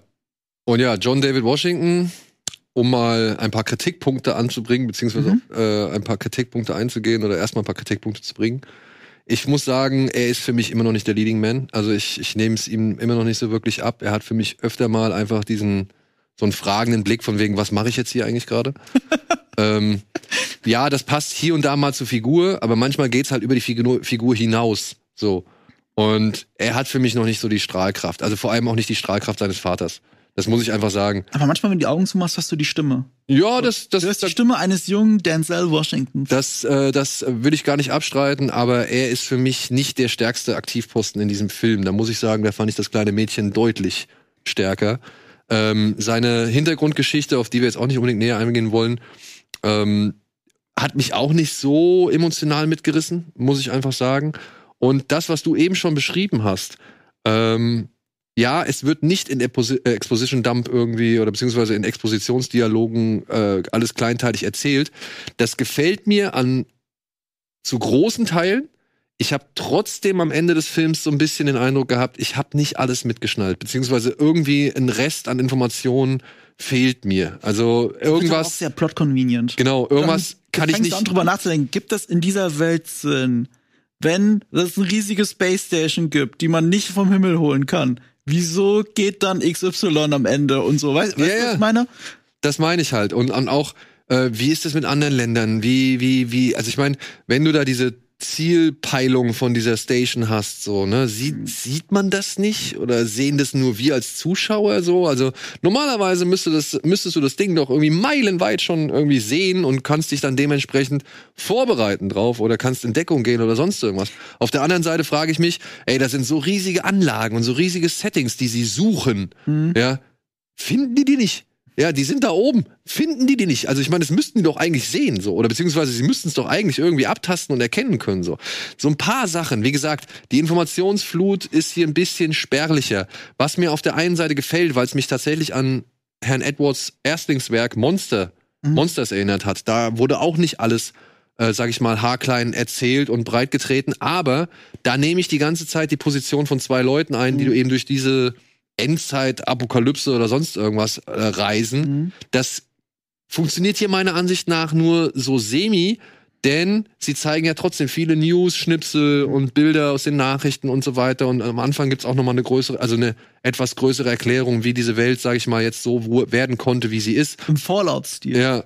Und, und deswegen, also da habe ich am Ende halt schon irgendwo das Gefühl von einer, ich will nicht sagen Ratlosigkeit, aber einer gewissen Informationslosigkeit gehabt, was mir nicht so ganz gefallen hat. Und ich muss sagen, hier und da stecken halt schon so ein paar kleine Dummheiten auch mit drin. Ja, also zumal, also gerade durch die Figur von John David, Washington, der nochmal alles ausformulieren muss, also beziehungsweise der, der muss immer so Sachen einfach nochmal benennen. Das fand ich irgendwie merkwürdig. Aber mir geht's halt eher um so Szenen wie, er ist irgendwo und plötzlich halten ihn drei, vier Leute zurück und ich frage mich, warum. Also es kann denen doch vollkommen egal sein. Eigentlich wüssten die doch gar nicht, wer er ist. So, eigentlich könnten sie ihn doch vollkommen ziehen lassen. Und wenn sie wissen, wer er ist, ja, dann könnten sie ihm doch eigentlich was sagen, aber sie sagen es halt nicht. Also das sind so Momente, die werden im, im Sinne oder zugunsten der Dramaturgie, sag ich mal, erzeugt. Aber wenn man sie sich halt ein bisschen durchdenkt, ergeben die nicht so viel Sinn. Zum Beispiel gibt's auch eine Szene, da wird eine Art Bombe geliefert und diese Bombe explodiert auch und man sieht halt, wie Scheiben zerbersten. Und ich mich frage, ja, okay, die Bombe war also sehr heftig, so dass die Scheiben zerbersten, aber diese Bombe wurde auch von Leuten geschickt, die eigentlich dieses kleine Mädchen beschützen wollen. Ja. Also das passt halt Das so, ist so unglaublich plot convenient. ja, das passt halt manchmal einfach nicht zusammen. Wenn du das Mädchen holen willst, warum schickst du von deiner ganzen Armee, die du bei dir hast, nur eine Person los? So, so, so nach dem Motto. Es passiert die ganze Zeit. Also es ist schon, also ich hatte ein paar Augenrollmomente, was diese Plot Convenience angeht, aber es wird halt überstrahlt durch alles andere in dem Film. Und dafür geht man ins Kino. Ich wollte ja nur sagen, also- ins Kino, Leute. Ich wollte halt nur sagen, das sind so ein paar Sachen, die mich so von der völligen Begeisterung leider ein bisschen abgehalten haben. Und ich finde auch so gut die erste Stunde des Films, sag ich mal, in, in Sachen Tempo ist. Also leider nach der ersten Stunde merkt man einen, spürlichen, einen spür- einen spürbaren Abfall des Tempos. Und da war es mir dann auch irgendwo mal ein bisschen zu lang. Entweder nach hinten raus oder mittendrin.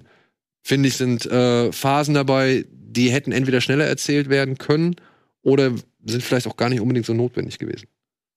Das ist so der größte Kritikpunkt oder die größten Kritikpunkte, die ich an, die, an dem Film habe. Mm, Ja, also ich, ich mochte, um das vorwegzunehmen, ich mochte den auch sehr. Ähm, bei John David Washington bin ich gar nicht so unbedingt beim Schauspieler, sondern eher bei der Figur, weil ich finde, dass die Figur, auch wenn sie ja von Anfang an einen gewissen Hintergrund spendiert bekommt, für mich fehlte da so eine gewisse Emotionalität. Ich habe mit ihm eher auf Kopfebene mitgefiebert, weil es nun mal die Story erfordert, weil mit. er der, äh, der derjenige ist, über den der Plot erzählt wird. Aber das war jetzt keiner, wo ich dachte, mit dem fieber ich vom Herzen mit. Und generell ist das für mich ein Film, der so herztechnisch, der hat der kriegt mich nicht emotional so richtig, sondern mehr so auf der Kopfebene, mehr so wie ein District 9 beispielsweise.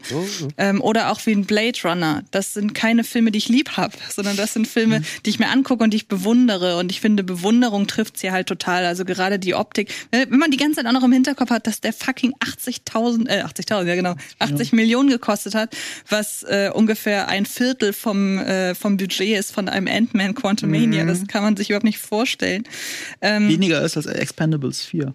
ja, mit seinen 100 Millionen. Das ist Ey, Expendables 4, ne? Also nochmal, ne? Also der Film kostet 20 Millionen weniger und sieht einfach um 200 Millionen Ja. Dollar mehr aus. Ja? Und Expendables 4 Ja. ist einfach nur hässlich. Also von der Optik wäre ich wirklich bei einem Dune oder auch, ich habe in meiner Kritik Ex Machina als Vergleich herangezogen, Ja, kann man. ähm, was das Design äh, oder die Ja. Verschmelzung der Menschen mit der Technik angeht, weil man hätte all die KIs oder einen Großteil, die nicht so wichtig sind, hätte man auch einfach animieren können. Aber dass es wie, dass es Menschen sind, sorgt ja dafür, dass ich zu denen sofort ein, eine Verbindung habe, eine andere, also die macht diesen ganzen Konflikt Mensch und Maschinen noch viel greifbarer, als wenn man sie sowieso nur animiert.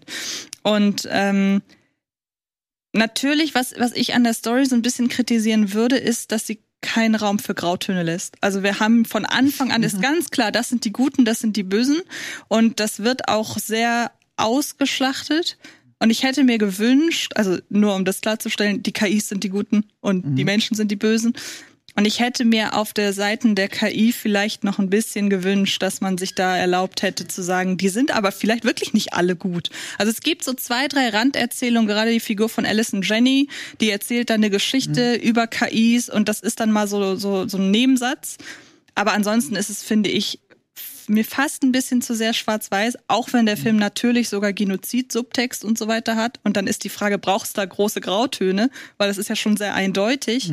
Ähm, aber auch da fehlt es für mich so ein bisschen zum Meisterwerk. Ich bin völlig bei euch, der ist optisch absolut überragend. Und auch so in, also ich erinnere mich da an diese eine Szene, wo dem kleinen Mädchen mit so einem Pen im Kopf Mhm. rumgestochert wird. Und da hat's mich zusammengezuckt wie bei so einer Wurzelbehandlung beim Zahnarzt, obwohl ich ja weiß, das ist ein, das ist ein Roboter, das tut der nicht weh. Aber allein, dass man in dem Film schon diese, es ist so ein, sind, glaube ich, zwei Momente, die so ganz klein sind, wo John David Washington dem Mädchen erklärt, ist nicht aus, ist nur Standby. Ja. Und das sind dann so die Momente und ich überlege mir auch, die Tatsache, dass ich mit John David Washington weniger mitfühle als mit dem Kind, passt ja eigentlich auch schon wieder zur Story, dass ich mit einem Robotermädchen mehr oder da mehr Menschlichkeit drin sehe, als mit der Figur von John David Washington, die eigentlich mehr so ein Plottreiber ist. Ja. Und so im Großen und Ganzen, ich sehe auch immer wieder so, also gerade die Szene mit der, mit der, mit der Bombe, da habe ich auch gedacht, hm, irgendwie macht das nicht so richtig Sinn. Auch generell über, muss man immer mehrmals überlegen, ob die manchmal so ihr Ziel so ein bisschen verraten einfach. Ähm, aber ich muss echt sagen, ich war da schon ziemlich hin und weg. Und auch diese Sache, ich habe das viel gelesen, den Kritikpunkt, dass man die Strahlen ja von so weit sieht, diese Laserstrahlen. Da muss ich mir aber sagen, oder da habe ich das für mich so erklärt, es ist letzten Endes egal. Der Radius der Bombe ist im Zweifelsfall so groß, da kannst du nicht mehr verfliehen. Ja. Deshalb da, das gebe ich dem und ähm, Ey, mich hat's auch, das, das war nur so eine Frage, die ich mir gestellt habe. Nee, die habe ich mir nämlich auch gestellt und ich habe die auch viel gelesen, dass sich viele Leute das gestellt haben. Und das war dann so ein bisschen meine Erklärung. Aber was ich an dem Film halt neben der Optik so überragend finde, ist einfach die Welt. Also man Ja. hat das Gefühl, dass diese Welt lebt und dass die existiert. Und das, der, da wird so ein Aufwand betrieben für teilweise zwei Sekunden. Ich erinnere da, die haben wir auch im Trailer gesehen, an diese riesige Schrottpresse. Da wird noch nicht mal ein Wort drüber verloren, warum diese Szene gerade so brachial ja wirklich ist.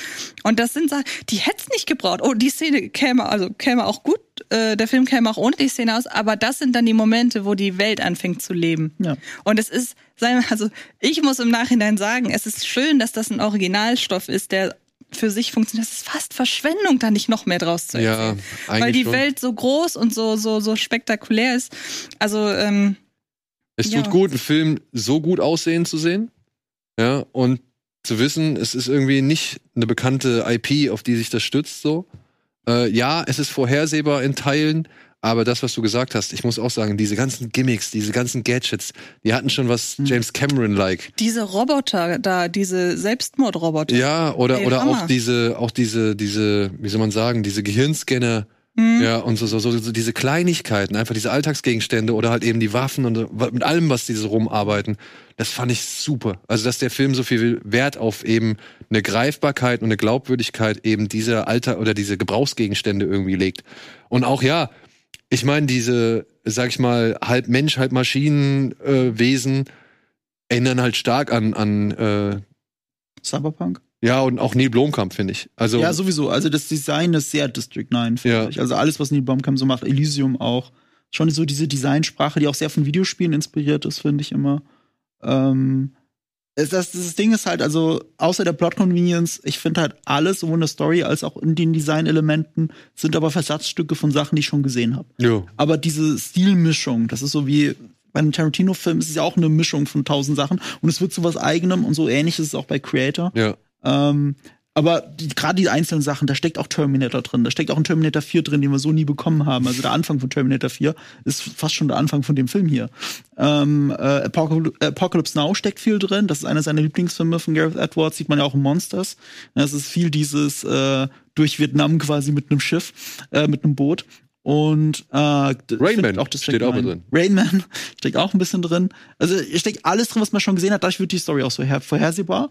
Und manchmal denkt man, nee, es kann ja nicht so laufen. Und dann passiert was super Plot-Convenience-mäßiges. Und dann ist, ah, okay, sie lenken es wirklich in die Richtung, die ich erwartet habe. Aber ich dachte, die machen das nicht, weil es ist doch so blöd.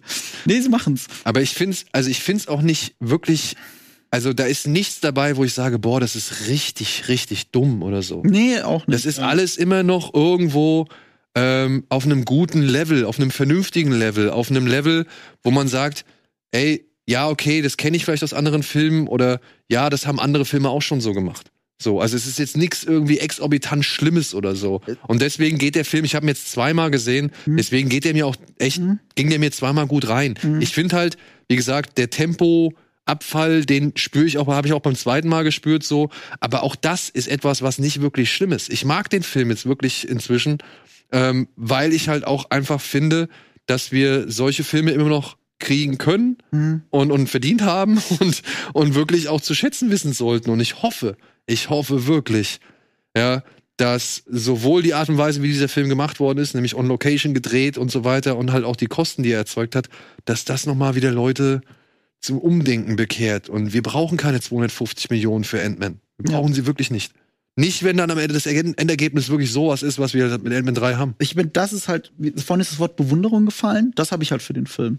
Also ich bewundere ihn, so wie er mich im Kino mitnimmt. Auch er hat ja sehr, er legt sehr großen Wert auf Emotionalität, auf Design, aber halt auch auf so ein audiovisuelles Erlebnis Ja. zu bieten. Ne? Also da habe ich ein paar Mal gezittert, so wie der Ton da Dolby Atmos durch den Raum gegangen ist.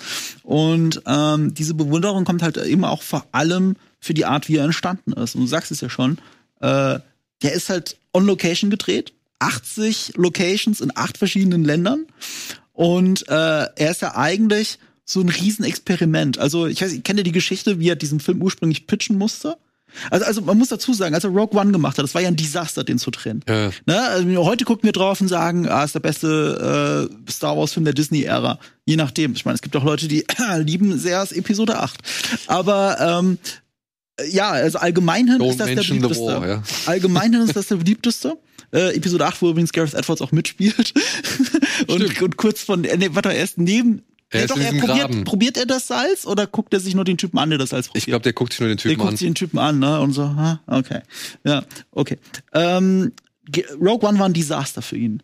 So, und, und mit den Nachdrehs und allem, weil das so weg von dem war, wie er Filme drehen möchte. Er möchte es eigentlich drehen wie ein Monster. Er ist immer noch der Independent-Filmer, er kommt aus der Special Effects-Richtung. Der hat angefangen in, in seinem Schlafzimmer mit einem Computer und hat als One-Man-Army Special Effects gemacht, weil das seine Eintrittskarte ins Filmemachen war. Und Monsters durfte er machen, weil er gesagt hat, okay, ich drehe den jetzt als Regisseur und mach dann dafür aber die Special Effects.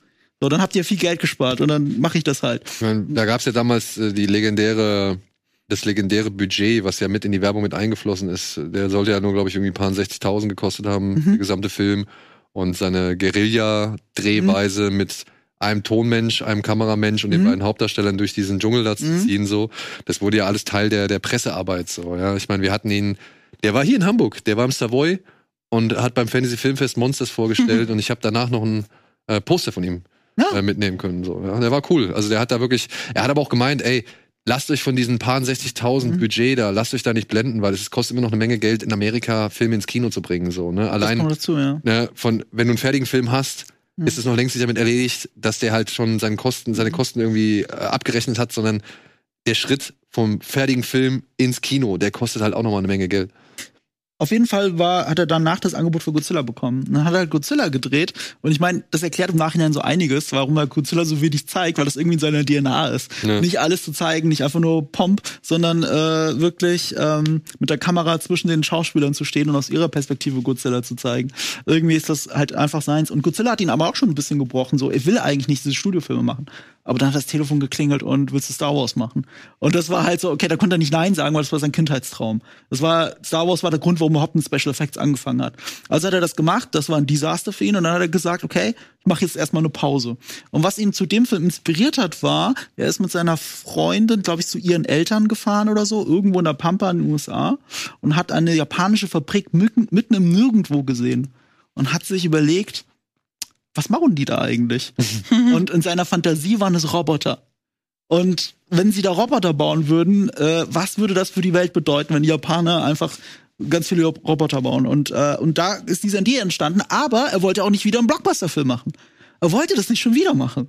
Und, und was macht er jetzt? Und dann hat er überlegt, er würde es am liebsten so machen wie in Monsters. Den ganzen Film drehen, fertig, on point geschnitten und dann die Special Effects drüberlegen. Und das ist nicht die Arbeitsweise, die man normalerweise hat mit den Pre-Renderings, Ja. den Pre-Visualizations.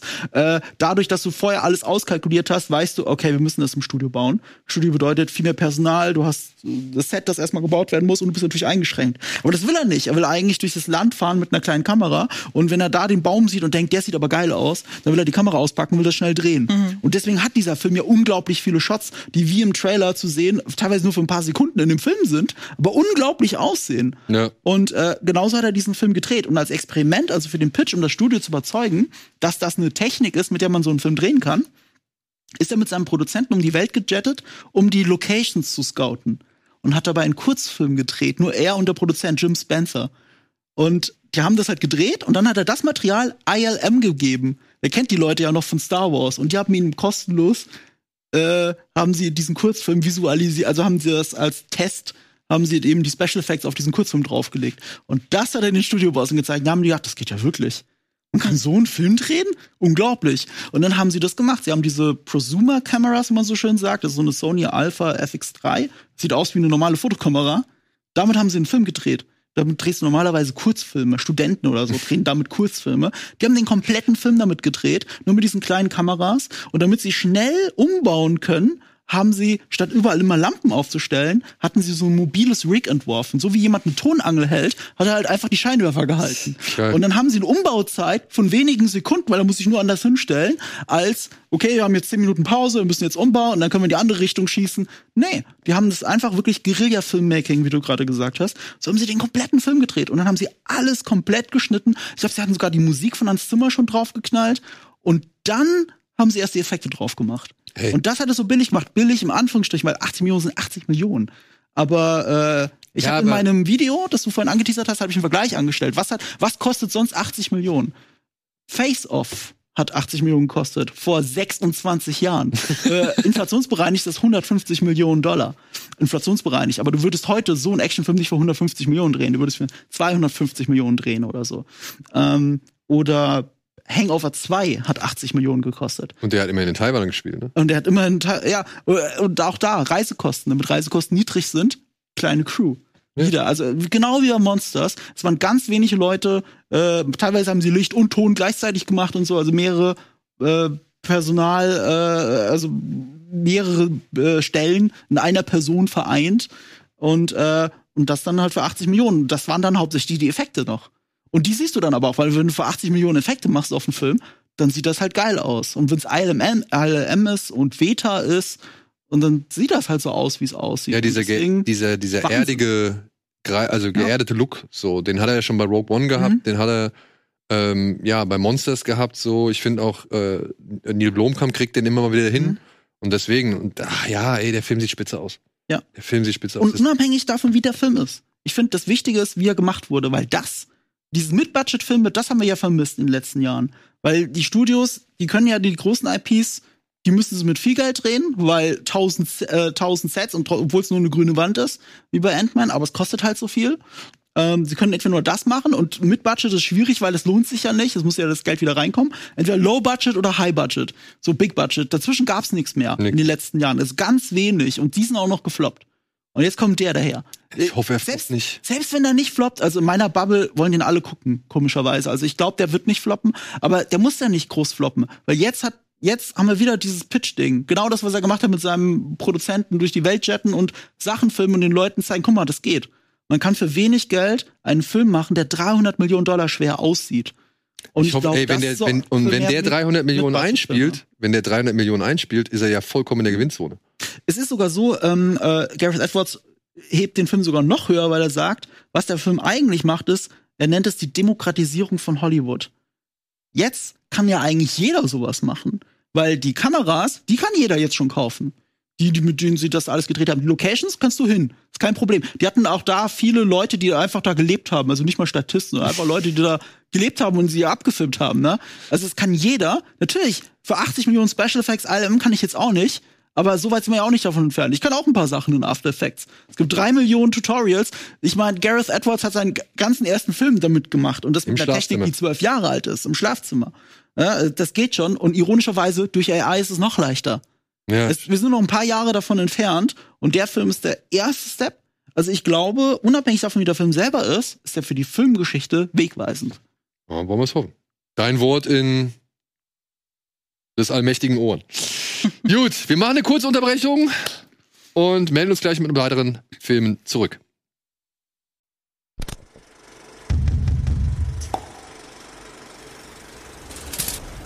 So, das waren aber noch längst nicht alle Filme für diese Woche. Tatsächlich gibt's auch noch ein bisschen was anderes. Ich muss hinzusagen, wir haben uns jetzt gerade hier ein bisschen äh, gehen lassen, was, was Creator angeht.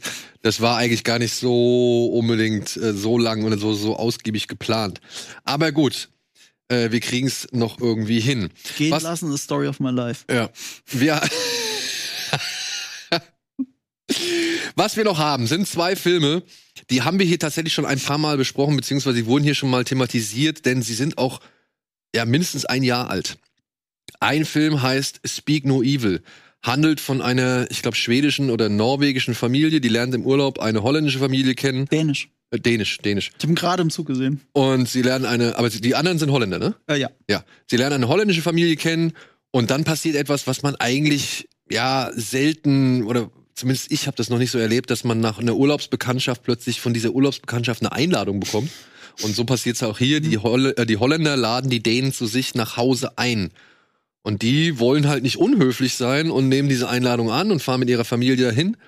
Aber es fängt schon am Anfang an, irgendwie schräg zu werden. Unter anderem, dass der holländische Ehemann die dänische Frau ständig dazu überreden möchte, Fleisch zu essen, obwohl sie Vegetarierin ist. Und es wird immer schlimmer. Es ist awkward, der Film. Es ist auf jeden Fall unangenehm. Ja, ähm, es entlarvt auch gewisse gesellschaftliche, wie soll man sagen, Verhaltensregeln oder Ansichten und Mechanismen, wo man sich halt wirklich, wo ich mich halt auch gefragt habe, ja, fuck, ey, warum musst du denn immer freundlich sein? Beziehungsweise musst du das annehmen? Also bist du jetzt ein schlechter Mensch, wenn du sagst, ne, ich möchte eigentlich nicht hin?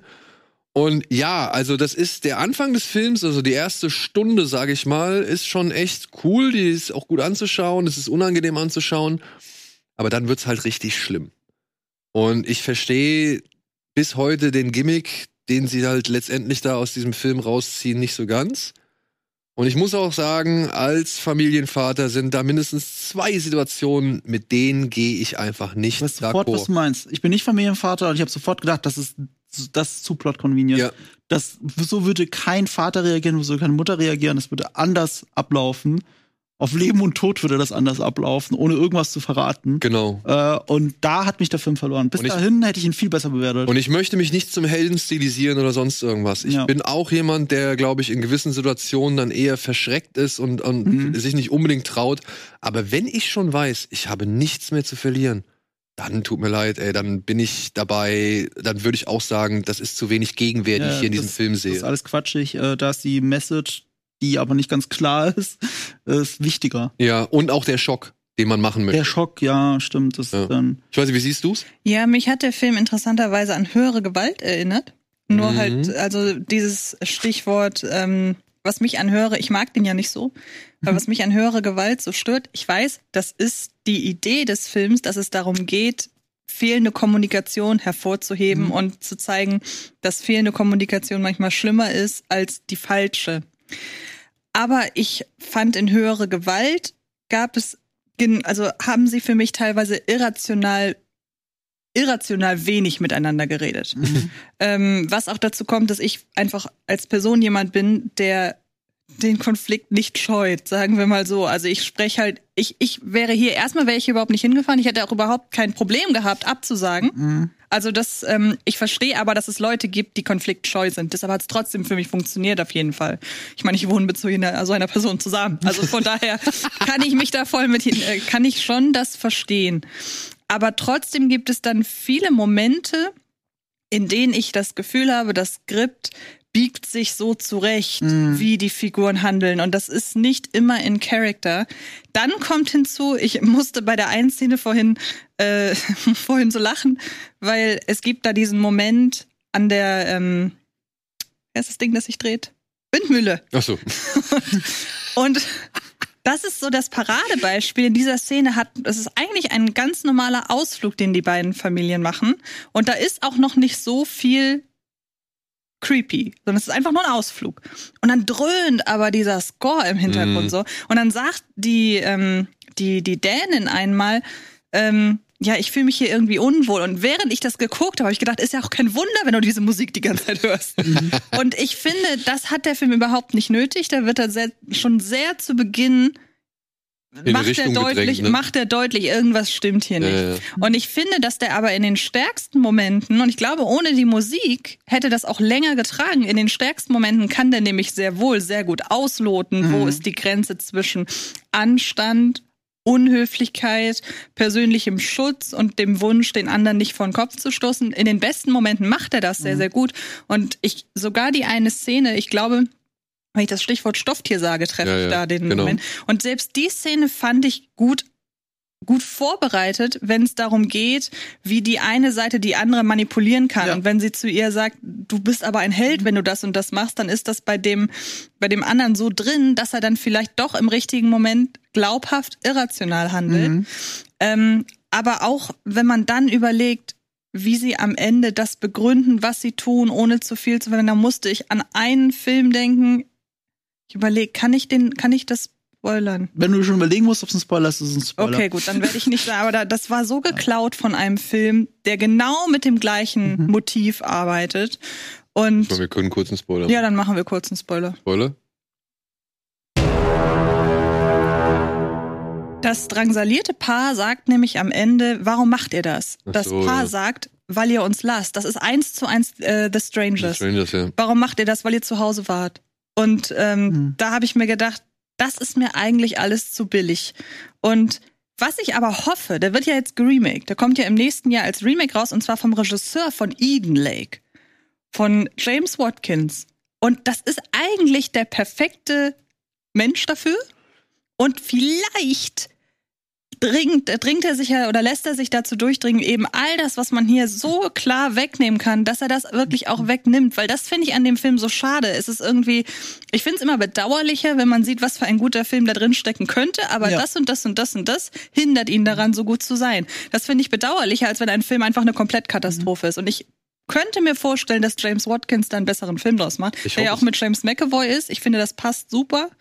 Ähm, und ähm, Hat die gleiche Nase wie der Däne.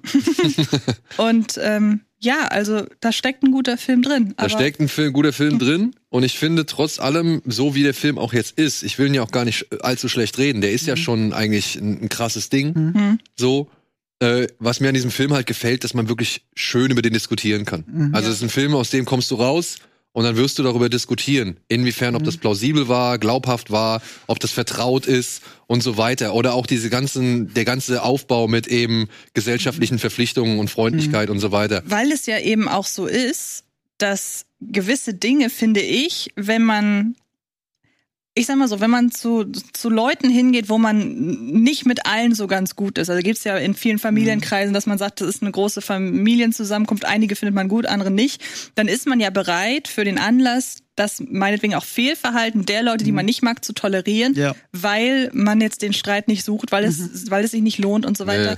Und das waren immer schöne Momente, Ja. wo man dann immer denkt, sind die einfach gerade nur sehr unsensibel und sind die vielleicht einfach auch nur weird? Und das, was die machen, ist gar nicht irgendwie rechtlich relevant, weil dann gibt's ja diesen Moment eben, du hast es mit dem Essen gesagt. Es gibt doch im Familienkreis solche Leute, gerade ältere Leute, ja, isst du kein Fleisch, aber was ist denn mit Fisch und willst Äh. du nicht doch und so weiter. Das ist ja normales Verhalten und es ist noch nicht mal awkward Verhalten. es ist ein einfach Sachen normales ich wieder Verhalten. erkannt. Also auf jeden Fall. Ja. Also wer, wer schon mal einen unangenehmen, unangenehmen Pärchenabend erlebt hat, Ja, genau. der, der wird einiges wiedererkennen. Und deswegen mag ich die ersten zwei Drittel sehr gerne. Und das letzte Drittel ist ein bisschen zu sehr Antichrist. Ja, das Ein wird. bisschen zu sehr, okay, let's Ja, jetzt- go, I go for it. Jetzt, jetzt machen wir den Zuschauer egal. richtig fertig. Und das finde ich nämlich auch schön, dass der keinen Moment hat, ab dem man merkt, dass es kippt. Das finde ich cool. Das kippt die ganze Zeit. Aber bei vielen Filmen hat man dann so, ah, okay, das war der eine creepy Ja Moment. gut, es war schon im Ansatz zum Scheitern verurteilt. Ja, das sowieso. Ja, natürlich, weil Das äh, die Dänen sind super freundlich und Holländer sind verflucht. Verfluchte Holländer. Aber wärt ihr Das ist die Aussage dieses Films. Ich wäre da nicht hingefahren. Nee, oder? Nein, ich wäre da nicht Nein. hingefahren. Quatsch, ey, was, ey, weil ich irgendjemand mal im Urlaub kennengelernt habe. Nein. Na, aber es ist, aber überleg mal, es ist doch eigentlich eine freundliche Geste. Ja, Ich hätte auch überhaupt null Bock gehabt, hätte nein, gesagt, nein, ich kann nicht. Nein, nein, die Der waren ja Film schon im begründet Urlaub. es ja damit, dass der Vater halt so eine merk morbide schon fast Faszination dafür hat für diesen Typen. Mhm. Und ich dachte erst so, okay, soll das jetzt also Ja, der Vater hat natürlich, das, das, ich verstehe auch die Motivation Ja. des Vaters, weil der Vater sieht in dem Holländer ja jemanden, den er nicht ist. ja, Ja, der ein Freigeist, der Mhm. irgendwie das sagt, was er denkt und so weiter. Und ich kann verstehen, dass da eine gewisse Faszination ist. Aber nur wegen dieser Faszination. Ich finde, keine Ahnung, ich finde Tom Hardy auch cool, aber trotzdem fahre ich nicht zu dem hin. Ey, aber du wurdest auch noch nie eingeladen, also das ist komm wohl wahr, bitte. ja. Aber ich würde auch, glaube ich, nicht hinfahren, wenn er, wenn ich ihn im Urlaub kennenlernen würde und er würde mich dann einladen. Obwohl, das ist ein bisschen ein blödes Beispiel, aber Also, es gäbe halt wir, wirklich drei Millionen Punkte, wo du auf jeden Fall gefahren Ja. wärst. Auf Ja, jeden ja. Fall. Selbst wenn das alles so weit kommt, also bevor alles kippt, du wärst hundertmal schon gefahren. Jeder normale Mensch. Und hätte auch noch das Jugendamt angerufen und die Polizei. ja. Und, und, und selbst dann, als alles klar wird, wir sind immer noch im Spoiler-Part, oder? Selbst dann, als alles klar ist, Nee, wir sind jetzt. das sind wir nicht mehr, okay, dann ist egal. Aber als alles klar ist, handeln sie sehr plot-convenient. Also wirklich absurd dämlich.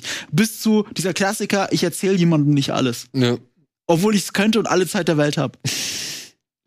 Ja, aber wie gesagt, kein schlechter Film. Es ist ein Nee. Film, der halt seine Macken hat, aber der auf jeden Fall Diskussionspotenzial bietet. Und ich sag mal so, sowas im Kino zu sehen, ist natürlich auch nochmal. Aber Freunde, ne? Das ist kein Wohlfühlfilm. Da werdet ihr auf jeden Fall mit dem Schlag in der Magengrube entlassen. Äh, Vorsicht. und der hat wirklich ein wahnsinnig schön, also morbides Schlussbild, Ja. muss ich sagen. Also das fand ich in seiner Schrecklichkeit wirklich sehr gut gewählt. Ja. Kommen wir zum nächsten Film. Äh, ihr werdet sie wahrscheinlich kennen, wenn ihr Loki gesehen habt oder auf etwas, äh, äh, ja, verkopfte, abseitige Science Fiction steht. Die beiden Regisseure äh, Justin Benson und Aaron Moorhead haben einen neuen Film. Neuen Film, der ist auch schon ein Jahr wieder? alt. Ach so, okay. Äh, Something in the Dirt. Es geht um einen jungen Mann, der ist frisch nach LA gekommen und lernt da seinen Nachbarn kennen und äh, die beiden freuen sich so ein bisschen an und beide äh, sind Zeuge eines sehr, ja, sehr unnatürlichen Phänomens. Also es es fängt an, so ein Kristall an zu schweben und jetzt glauben sie halt, okay, da irgendwelche Nachforschungen anstellen zu müssen und sie entdecken immer mehr Hinweise und verstricken sich da in Verschwörungstheorien und Zusammenhänge und wissen am Ende überhaupt nicht mehr, was noch wahr ist und was vielleicht einfach nur ein Hirngespinst. Und es ist halt ein typischer Justin äh, Benson, Aaron Moorhead Film. Ähm, ich mochte ihn. Ich fand ihn wirklich gut, weil diese Versatzstücke, die sie da halt immer finden und zu irgendwas zusammensetzen wollen, hat mich so ein bisschen an Under the Silver Lake erinnert. Ja, Oh. Ja. tatsächlich, ja. Weil Ja, auch da ja jemand ist, der sich halt so in eine, sag ich mal, versucht, irgendwie immer weitere Hinweise zu finden, dass alles für das, was irgendwie ihm alles komisch erscheint. Und hier haben wir halt gleich zwei davon. Allerdings muss man sich auf die eine oder andere Länge vielleicht im Film gefasst machen, beziehungsweise sollte man nicht erwarten, dass man am Ende mit allen Lösungen da steht, beziehungsweise sollte man sich nicht wundern, wenn am Ende eine Menge, Menge Fragezeichen noch offen sind. Mhm. Ja. Aber, ey, mit einfachsten Mitteln gedreht. Ich finde, der Film sieht trotzdem cool aus.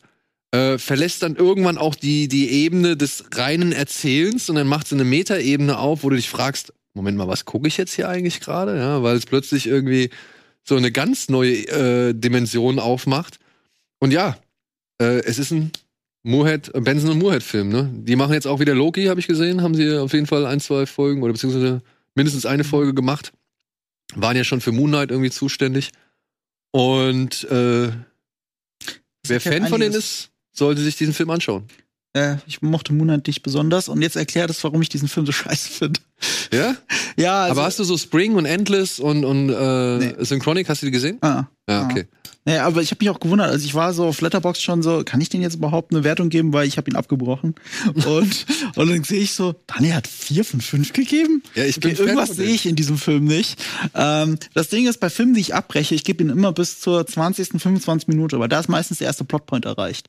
Da macht die Story nochmal so einen Twist, dann weiß ich auch wirklich, was will dieser Film eigentlich sein. Man könnte auch sagen, das böse P-Wort ist zu Ende erzählt. Also das ist ja nicht immer am Anfang die Grundvoraussetzung des Films, sondern es kommt erst mit dem ersten Twist, mit dem ersten äh, Plotpoint. Und äh, und als ich das dann gesehen habe, okay, nee, das ist nicht mal. Also bis dahin habe ich mich durchgequält. Es war an, für mich war es Under the Silver Lake als Studentenfilmversion. Äh, so ein bisschen wie Clerks dann. Ich musste an Matt Damon und Ben Affleck denken. Weil als die zwei zusammen sich zusammengetan haben und ihr eigene, weil sie als Schauspieler halt keinen Fuß gefasst haben, haben sie gedacht, sie schreiben ihr eigenes Drehbuch, dann haben sie eine Rolle. Äh, und dann haben, ist aber Goodwill Hunting dabei rausgekommen. Und hier ist halt der Film dabei rausgekommen, bei dem die zwei da sitzen, sich hier Dialoge hingeschoben haben, so wie Matt Damon sich halt ein tolles Leben reingeschrieben hat in dieses Drehbuch, als, als verkanntes Genie, auf das alle Frauen stehen und das sich trotzdem prügeln kann. Und so haben die sich auch hier alles hingeschrieben und führen halt einen Clerks-Dialog, Monolog nach dem anderen aber so unglaublich prätentiös und einem schlechten Tonqualität, die halt alles wie in einem Studentenfilm. Der Look ist ganz okay dafür, dass sie anscheinend kaum ausgeleuchtet haben, würde ich behaupten. Äh, aber es war für mich wirklich nicht zu ertragen. Ja. Und ich habe nach 20 Minuten gesagt, okay, das ist nicht meins. Und ich liebe Under the Silver Lake, ich liebe Clerks, ich liebe Good Will Hunting. Alle Beispiele, die ich genannt habe, liebe ich. Ich liebe nur diesen Film nicht. Ja, ähm, ist ein bisschen schade, weil, wie gesagt, der Film macht halt noch ein paar weitere Ebenen auf und es, es, es geht halt wirklich, die spinnen sich da immer Mhm. weiter rein und äh, diese, sag ich mal, zusammengesetzten Details, die sie da halt, das, das macht schon Spaß und wie gesagt, wird's halt irgendwann echt, wo du dich da fragst, was gucke ich denn jetzt hier gerade? So. Deswegen, also ist halt ein bisschen schade, dass deswegen hat mir der Film so gut gefallen. Mhm. Ich sage auch nicht, dass ich alles verstanden habe, aber ich verstehe den, also ich meine den Punkt zu verstehen, den die beiden da ausdrücken. Und sie haben dieses Ding ja unter der Initiative Making Movies with your friends oder Making Films with your friends Mhm. gemacht. Das ist so ein kleines Zwischendurchprojekt. Ja, so. das und merkt man. dafür finde ich das halt wirklich sehr, sehr, sehr charmant. Ey. Wo ich mit Synchronic halt nichts anfangen oder nicht so viel anfangen konnte, äh, mochte ich den hier deutlich mehr. Mit anderen Schauspielern wie mit äh, Tom Hiddleston ist es bestimmt auch besser. Und mit dem Drehbuch von Michael Waldron ist es bestimmt auch noch mal viel besser. also ich, ich will es ja nicht komplett abschreiben. Ne? Also wie gesagt, du hast ja schon recht, der Look ist gar nicht so schlecht dafür, dass es definitiv so, so low budget ist. Aber es hat mich einfach so viel an an 1001 Studentenprojekte aus meiner Zeit erinnert, wo ich dachte, das kann ich nicht auch noch gucken. Lebenszeit ist ein kostbares Gut. Und nach 20 Minuten habe ich gesagt, okay, es reicht, ich habe genug Lebenszeit investiert. Okay. Naja, gut. Aber du hast auch Lebenszeit in einen Film investiert, der auf wahren Tatsachen beruht, beziehungsweise auf der Zeit von einem Vater und einem Sohn, die sehr viel Zeit dafür investiert haben, um für den Sohn einen Lieblingsverein zu finden. Ähm, er heißt Wochenendrebellen, handelt von ja einer Familie mit einem autistischen Kind. Und was ich sehr, ähm, sag ich mal, wo ich wirklich tatsächlich, ja, ich will dieses Wort relaten nicht sagen, aber äh, wo ich schon irgendwie gewisse Verbindungen spüren konnte, war halt, die Mutter sagt halt irgendwann, ey, ich kann nicht mehr. Ich, ich, ich bin mit Mhm. meinen Kräften am Ende. Ich weiß nicht mehr, was ich mit dem Kind noch machen soll oder wie es mit dem Kind äh, äh, werden soll. Aber der Kleine droht jetzt halt auf eine ja, Sonderschule abgeschoben zu werden Förderschule, ja. äh, Förderschule und hört gleichzeitig in der Schule die Frage, was ist eigentlich dein Lieblingsverein? Und deswegen sagt er, ich habe gar keinen Lieblingsverein und wie macht man das? Und aus dieser Situation heraus macht er mit seinem Vater einen Deal. Sie suchen für ihn einen Lieblingsverein und er versucht halt in der Schule sich ein bisschen mehr anzupassen. Und das führt dazu, dass die beiden durch 56 Stadien, glaube ich, in Deutschland reisen, auf der Suche nach dem Lieblingsverein für diesen Sohn unter gewissen Kriterien. Es darf zum Beispiel kein bescheuertes Logo und Maskottchen dabei sein. Die Spieler dürfen nicht zu viele bunte Schuhe haben. Der Verein muss irgendwie Nachhaltigkeit äh, geprobt sein, also erfahren sein oder sich Nachhaltigkeit üben und so weiter und so fort. Es gibt so ein paar echt bestimmte Punkte. Ja, und dann reisen die halt durch Deutschland zu den einzelnen Vereinen. Wer sich davon eine Analyse oder Betrachtung des Deutschen Fußballbundes beziehungsweise der Situation des Profifußballs irgendwie erhofft, ist bei diesem Film falsch. Es geht hier wirklich einfach um die Geschichte von diesen beiden mit ein bisschen Fußball am Rande. Und dafür, dass das halt ein deutscher Film ist, der auch gewisse typische deutsche Merkmale beinhaltet, was so Wohlfühlfaktor, Musikeinsatz, eine gewisse Inszenierung und so weiter angeht oder auch das Schauspiel angeht, muss ich sagen, ey, mir hat der Film tatsächlich echt, ich fand den echt schön Mhm. und er hat mir in zwei Situationen, es gibt zwei Situationen, ich bin gespannt, wie Tobi das sieht, er hat mir in zwei Situationen wirklich das Herz gebrochen, weil ich da gesessen habe, mich gefragt habe, was hättest du gemacht? Was hättest du gemacht? Wie hättest du dich, oder? nee, Der Dortmund? Fahrstuhl hatte ich nicht gebrochen. Nee, der Fahrstuhl nicht. Ah. Dortmund, Der mich hat er gebrochen. äh, Dortmund, Dortmund? fand ich, äh, wo sie halt in der Kurve, also wo sie halt in der Wand stehen, Mhm. äh, wo ich gedacht habe, puh, Ja, ja, okay. Puh, Ja, keine Ahnung, ob ich das, ob ich das wirklich ge äh, geschafft hätte. Und ähm, dann sind sie irgendwann mal, sind sie auch, wo sind sie? Estland, äh, Lettland, also Lettland, glaube ich. äh, auf jeden Fall machen sie halt irgendeine, sag ich mal, Auslandsreise. Mhm.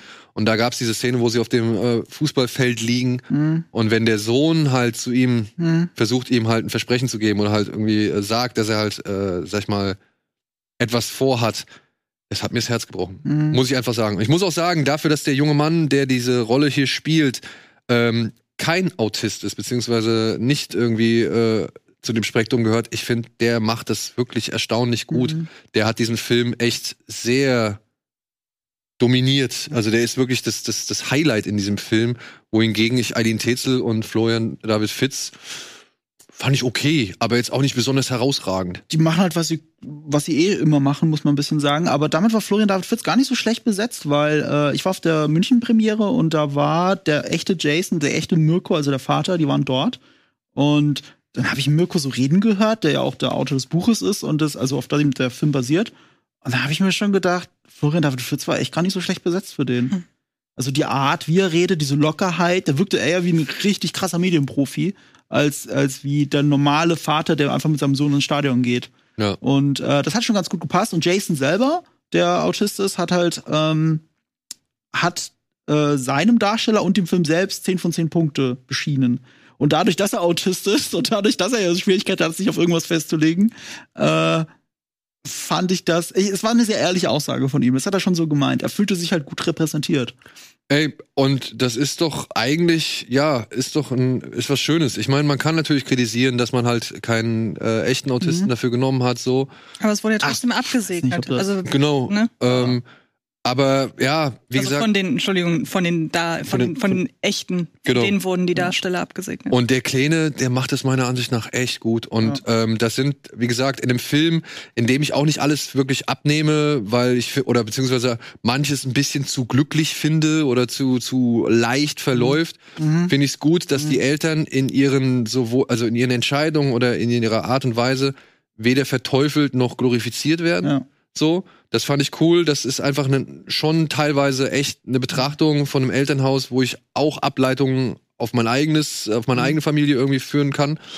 Und ähm, ja, also zwei Situationen, die ich halt einfach, wo der Kritiker oder oder der der Filmfan irgendwie Mhm. Ähm, nichts mehr zu melden haben, sondern wo halt einfach, wo ich als, als Mensch, als Vater Mhm. irgendwie da sitze und denke, ey, das berührt mich, das, das, das trifft mich, das spricht mir, also das, das, da, da finde ich mich wieder in diesen Szenen so. Und das fand ich halt cool, das habe ich nicht erwartet.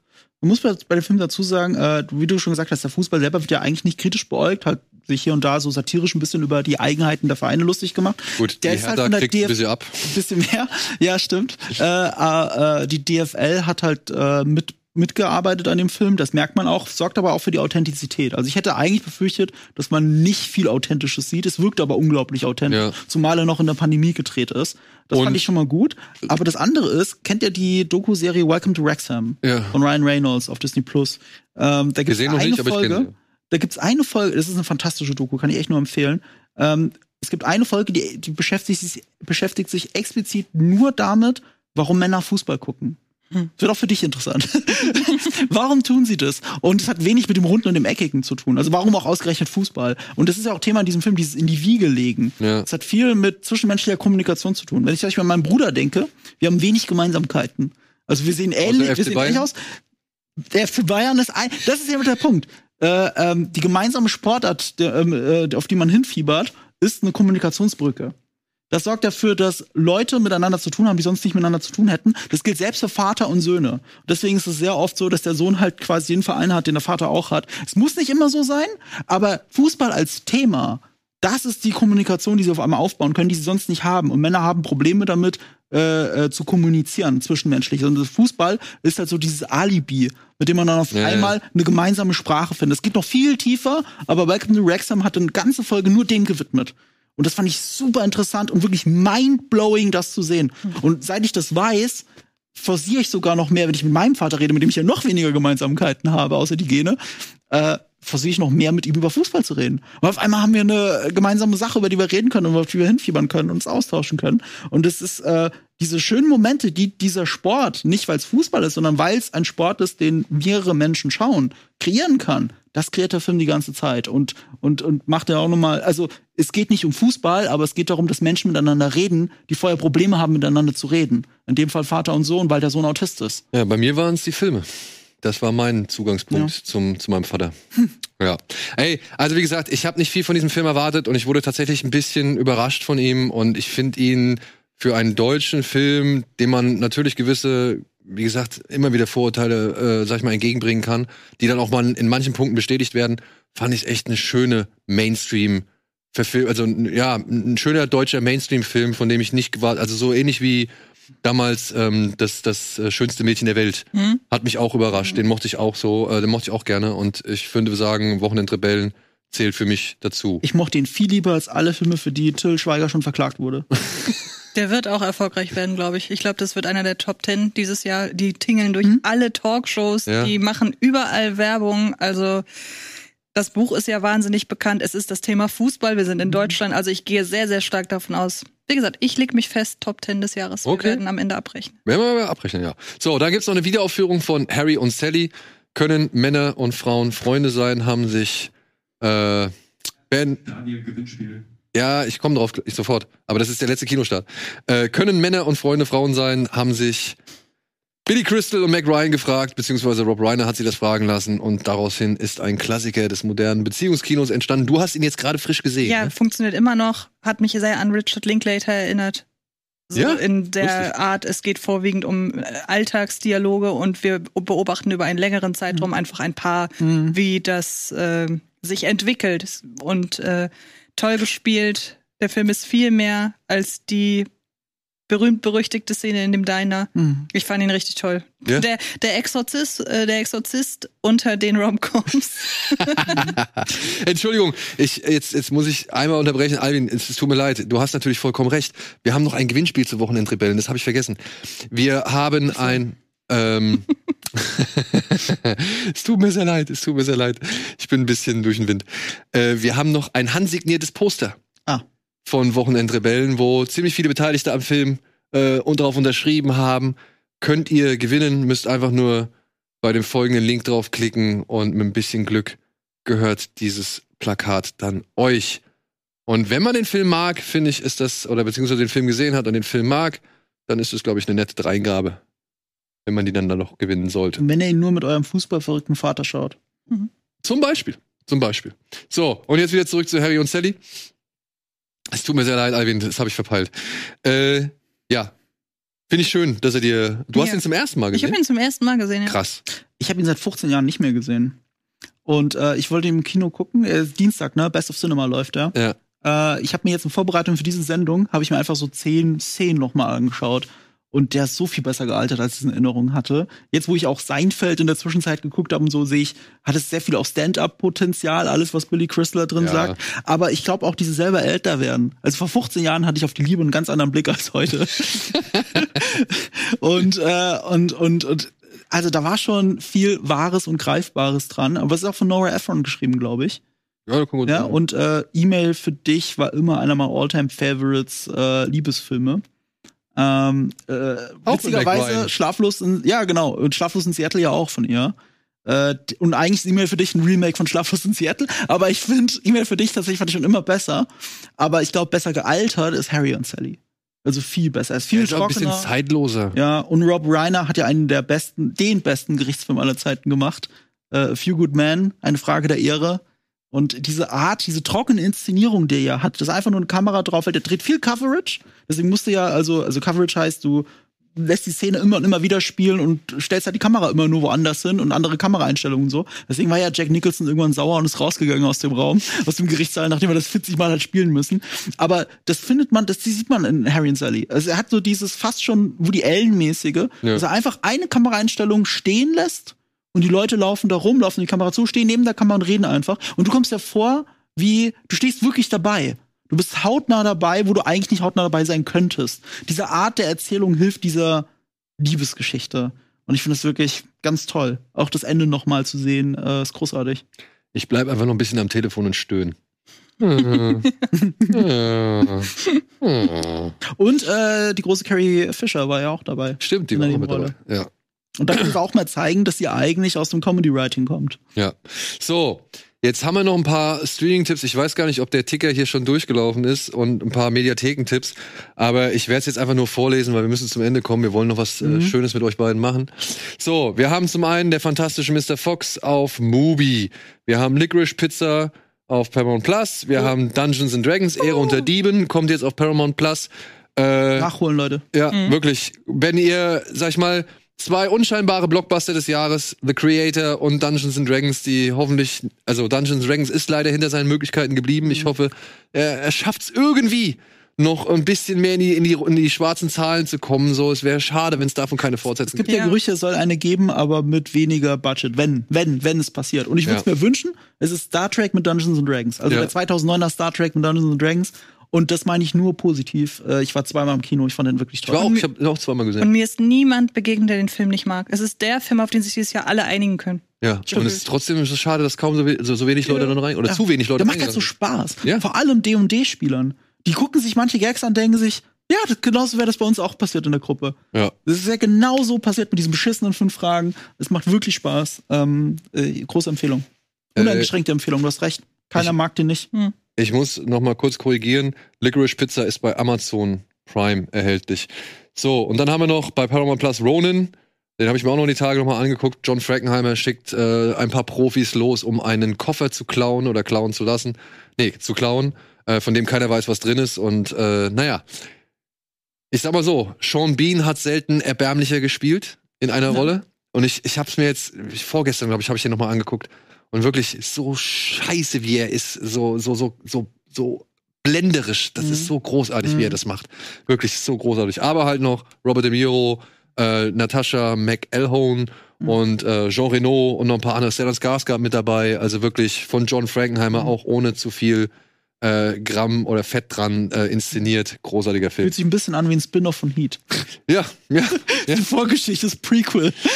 Und dann haben wir auf Disney Plus einen Film, der mir ein bisschen durch die Lappen gegangen ist. Ich wollte jetzt eigentlich heute ein bisschen mehr über ihn reden, aber das müssen wir dann an anderer Stelle machen. No One Will Save You. Ein, ja, sogenannter Alien Abduction Film, wie er im Buche steht, äh, mit Caitlin Dever in der Hauptrolle, die eine junge Frau spielt, die ziemlich ziemlich zurückgezogen in ihrem Haus lebt, von den Bewohnern ihrer Stadt auch eher gemieden wird, äh, nichts mit anderen Leuten eigentlich zu tun haben möchte und eines Abends plötzlich macht's merkwürdige Geräusche in ihrem Haus und sie muss sich einer ja, unheimlichen Begegnung der ich muss auch sagen, teilweise dummen Art stellen. Äh, das fand ich ein bisschen schade. Ich musste. Das ist ein Comedy oder was? Nein, nein, nein, nein. nein, nein, nein. Achso. Es ist schon ein sehr ernst gemeinter Alien Abduction Film, ne? Also schon so ein äh, oder äh, ja, Alien versuchen dich irgendwo hinzuziehen Film. Und ich musste manchmal an diesen Pixar Kurzfilm denken, wo der kleine Außerirdische an diesem Schaltpult versucht, irgendwie einen nach oben zu ziehen und es klappt nicht. Das hat mir den Film leider so ein bisschen in Ja. seiner Ernsthaftigkeit kaputt gemacht. Aber hat große Fans. Guillermo del Toro, gut, Stephen King ist sehr freigebig mit positiven Ja. äh, Urteilen, aber Gu- Guillermo del Toro hat sich halt online sehr positiv zu dem Film geäußert. Den Riesenhype, den er jetzt auch dadurch erfährt, verstehe ich nicht. Nee. Aber er ist halt so angenehm, also Altmodisch. Auch. altmodisch und auch so geradlinig. Ja, und so also geradlinig. du weißt nach zehn Minuten, ah, okay, darum geht's. Und Und dann spielt- geht's bis zum Ende darum. Genau, und er spielt diese ganzen Dinge. Ein Lichtkegel kommt von oben, Ja. Figuren werden hochgezogen. Das spielt er alles aus. Und ich find's cool, dass es mal, dass es mal wieder einen Film gibt, der das so macht. Und es wird nicht gesprochen. Es Und gibt es wird- einen einzigen Satz und es wird auch so nicht, nicht, es wird so nicht gesprochen, dass es nicht draufgepappt wirkt, so nach dem Motto, wir brauchten noch ein wichtiges, noch ein Gimmick, noch einen USP. Mhm. So wirkt es nicht. Das wirkt sehr organisch, dass nicht gesprochen wird. Ja. Okay. So, und dann haben wir noch. Pizza. Toll. Ja. Mir fällt das Paul Thomas Anderson ist immer, also guckt das, guckt Boogie Nights, wenn ihr noch nicht gesehen habt. Das Studio explodiert gleich, wenn wir nicht schnell. Ja, ja, ich Ja, weiß. okay. So, und dann haben wir noch ein paar Mediathekentipps. Across the Universe, ein Mu Musical anhand von 30 Beatles-Songs, das schon vor seinem Start zum Scheitern verurteilt wurde und sich dann doch ganz gut, äh, sag ich mal, behauptet hat bei Dreisat. Äh, vom Nachteil geboren zu sein ist ein Film, den haben wir ja schon mal besprochen, der heißt The Trouble with Being Born, über einen Mann, der ein junges Mädchen, äh, sag ich mal, beherbergt, das ihn als Papa bezeichnet, aber weder er ist ihr Vater noch sie ist ein junges Mädchen. Und es ist ein unangenehmer Film. Mhm. Äh, AI auf Österreich habe ich mal äh, geschrieben. Ähm, also es ist wirklich schwer anzuschauen. Sollte man sich aber mal anschauen, ist cool gemacht.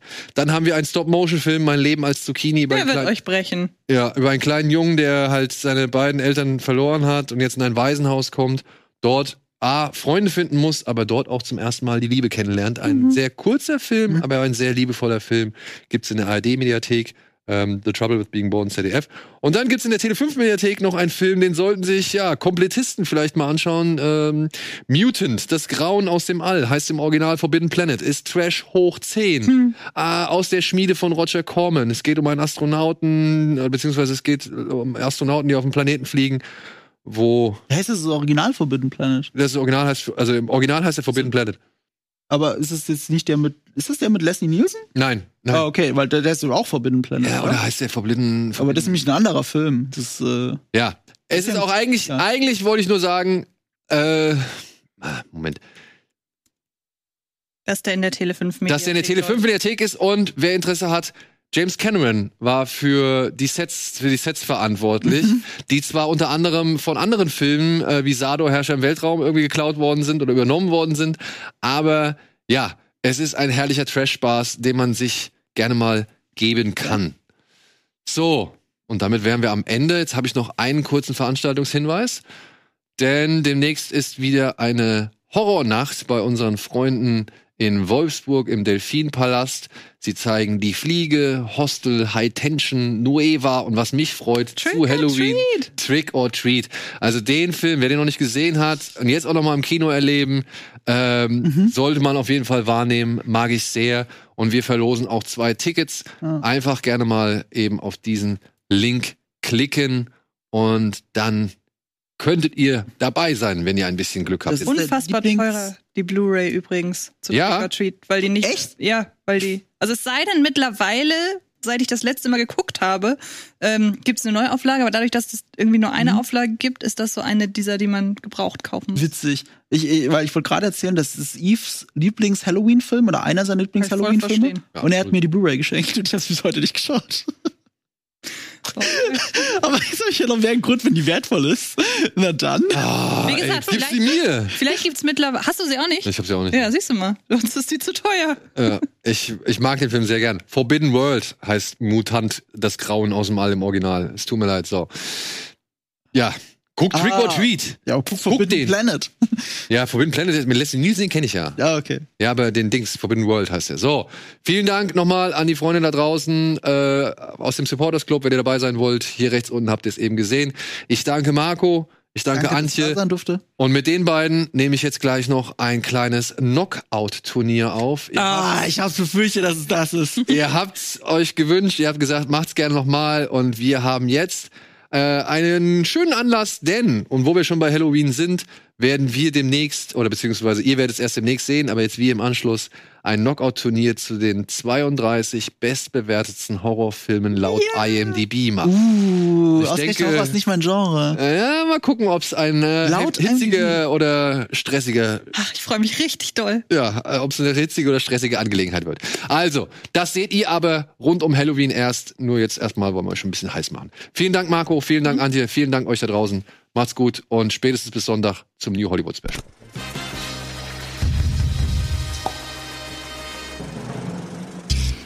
Diese Sendung kannst du als Video schauen und als Podcast hören. Mehr Infos unter rbtv.to/kinoplus.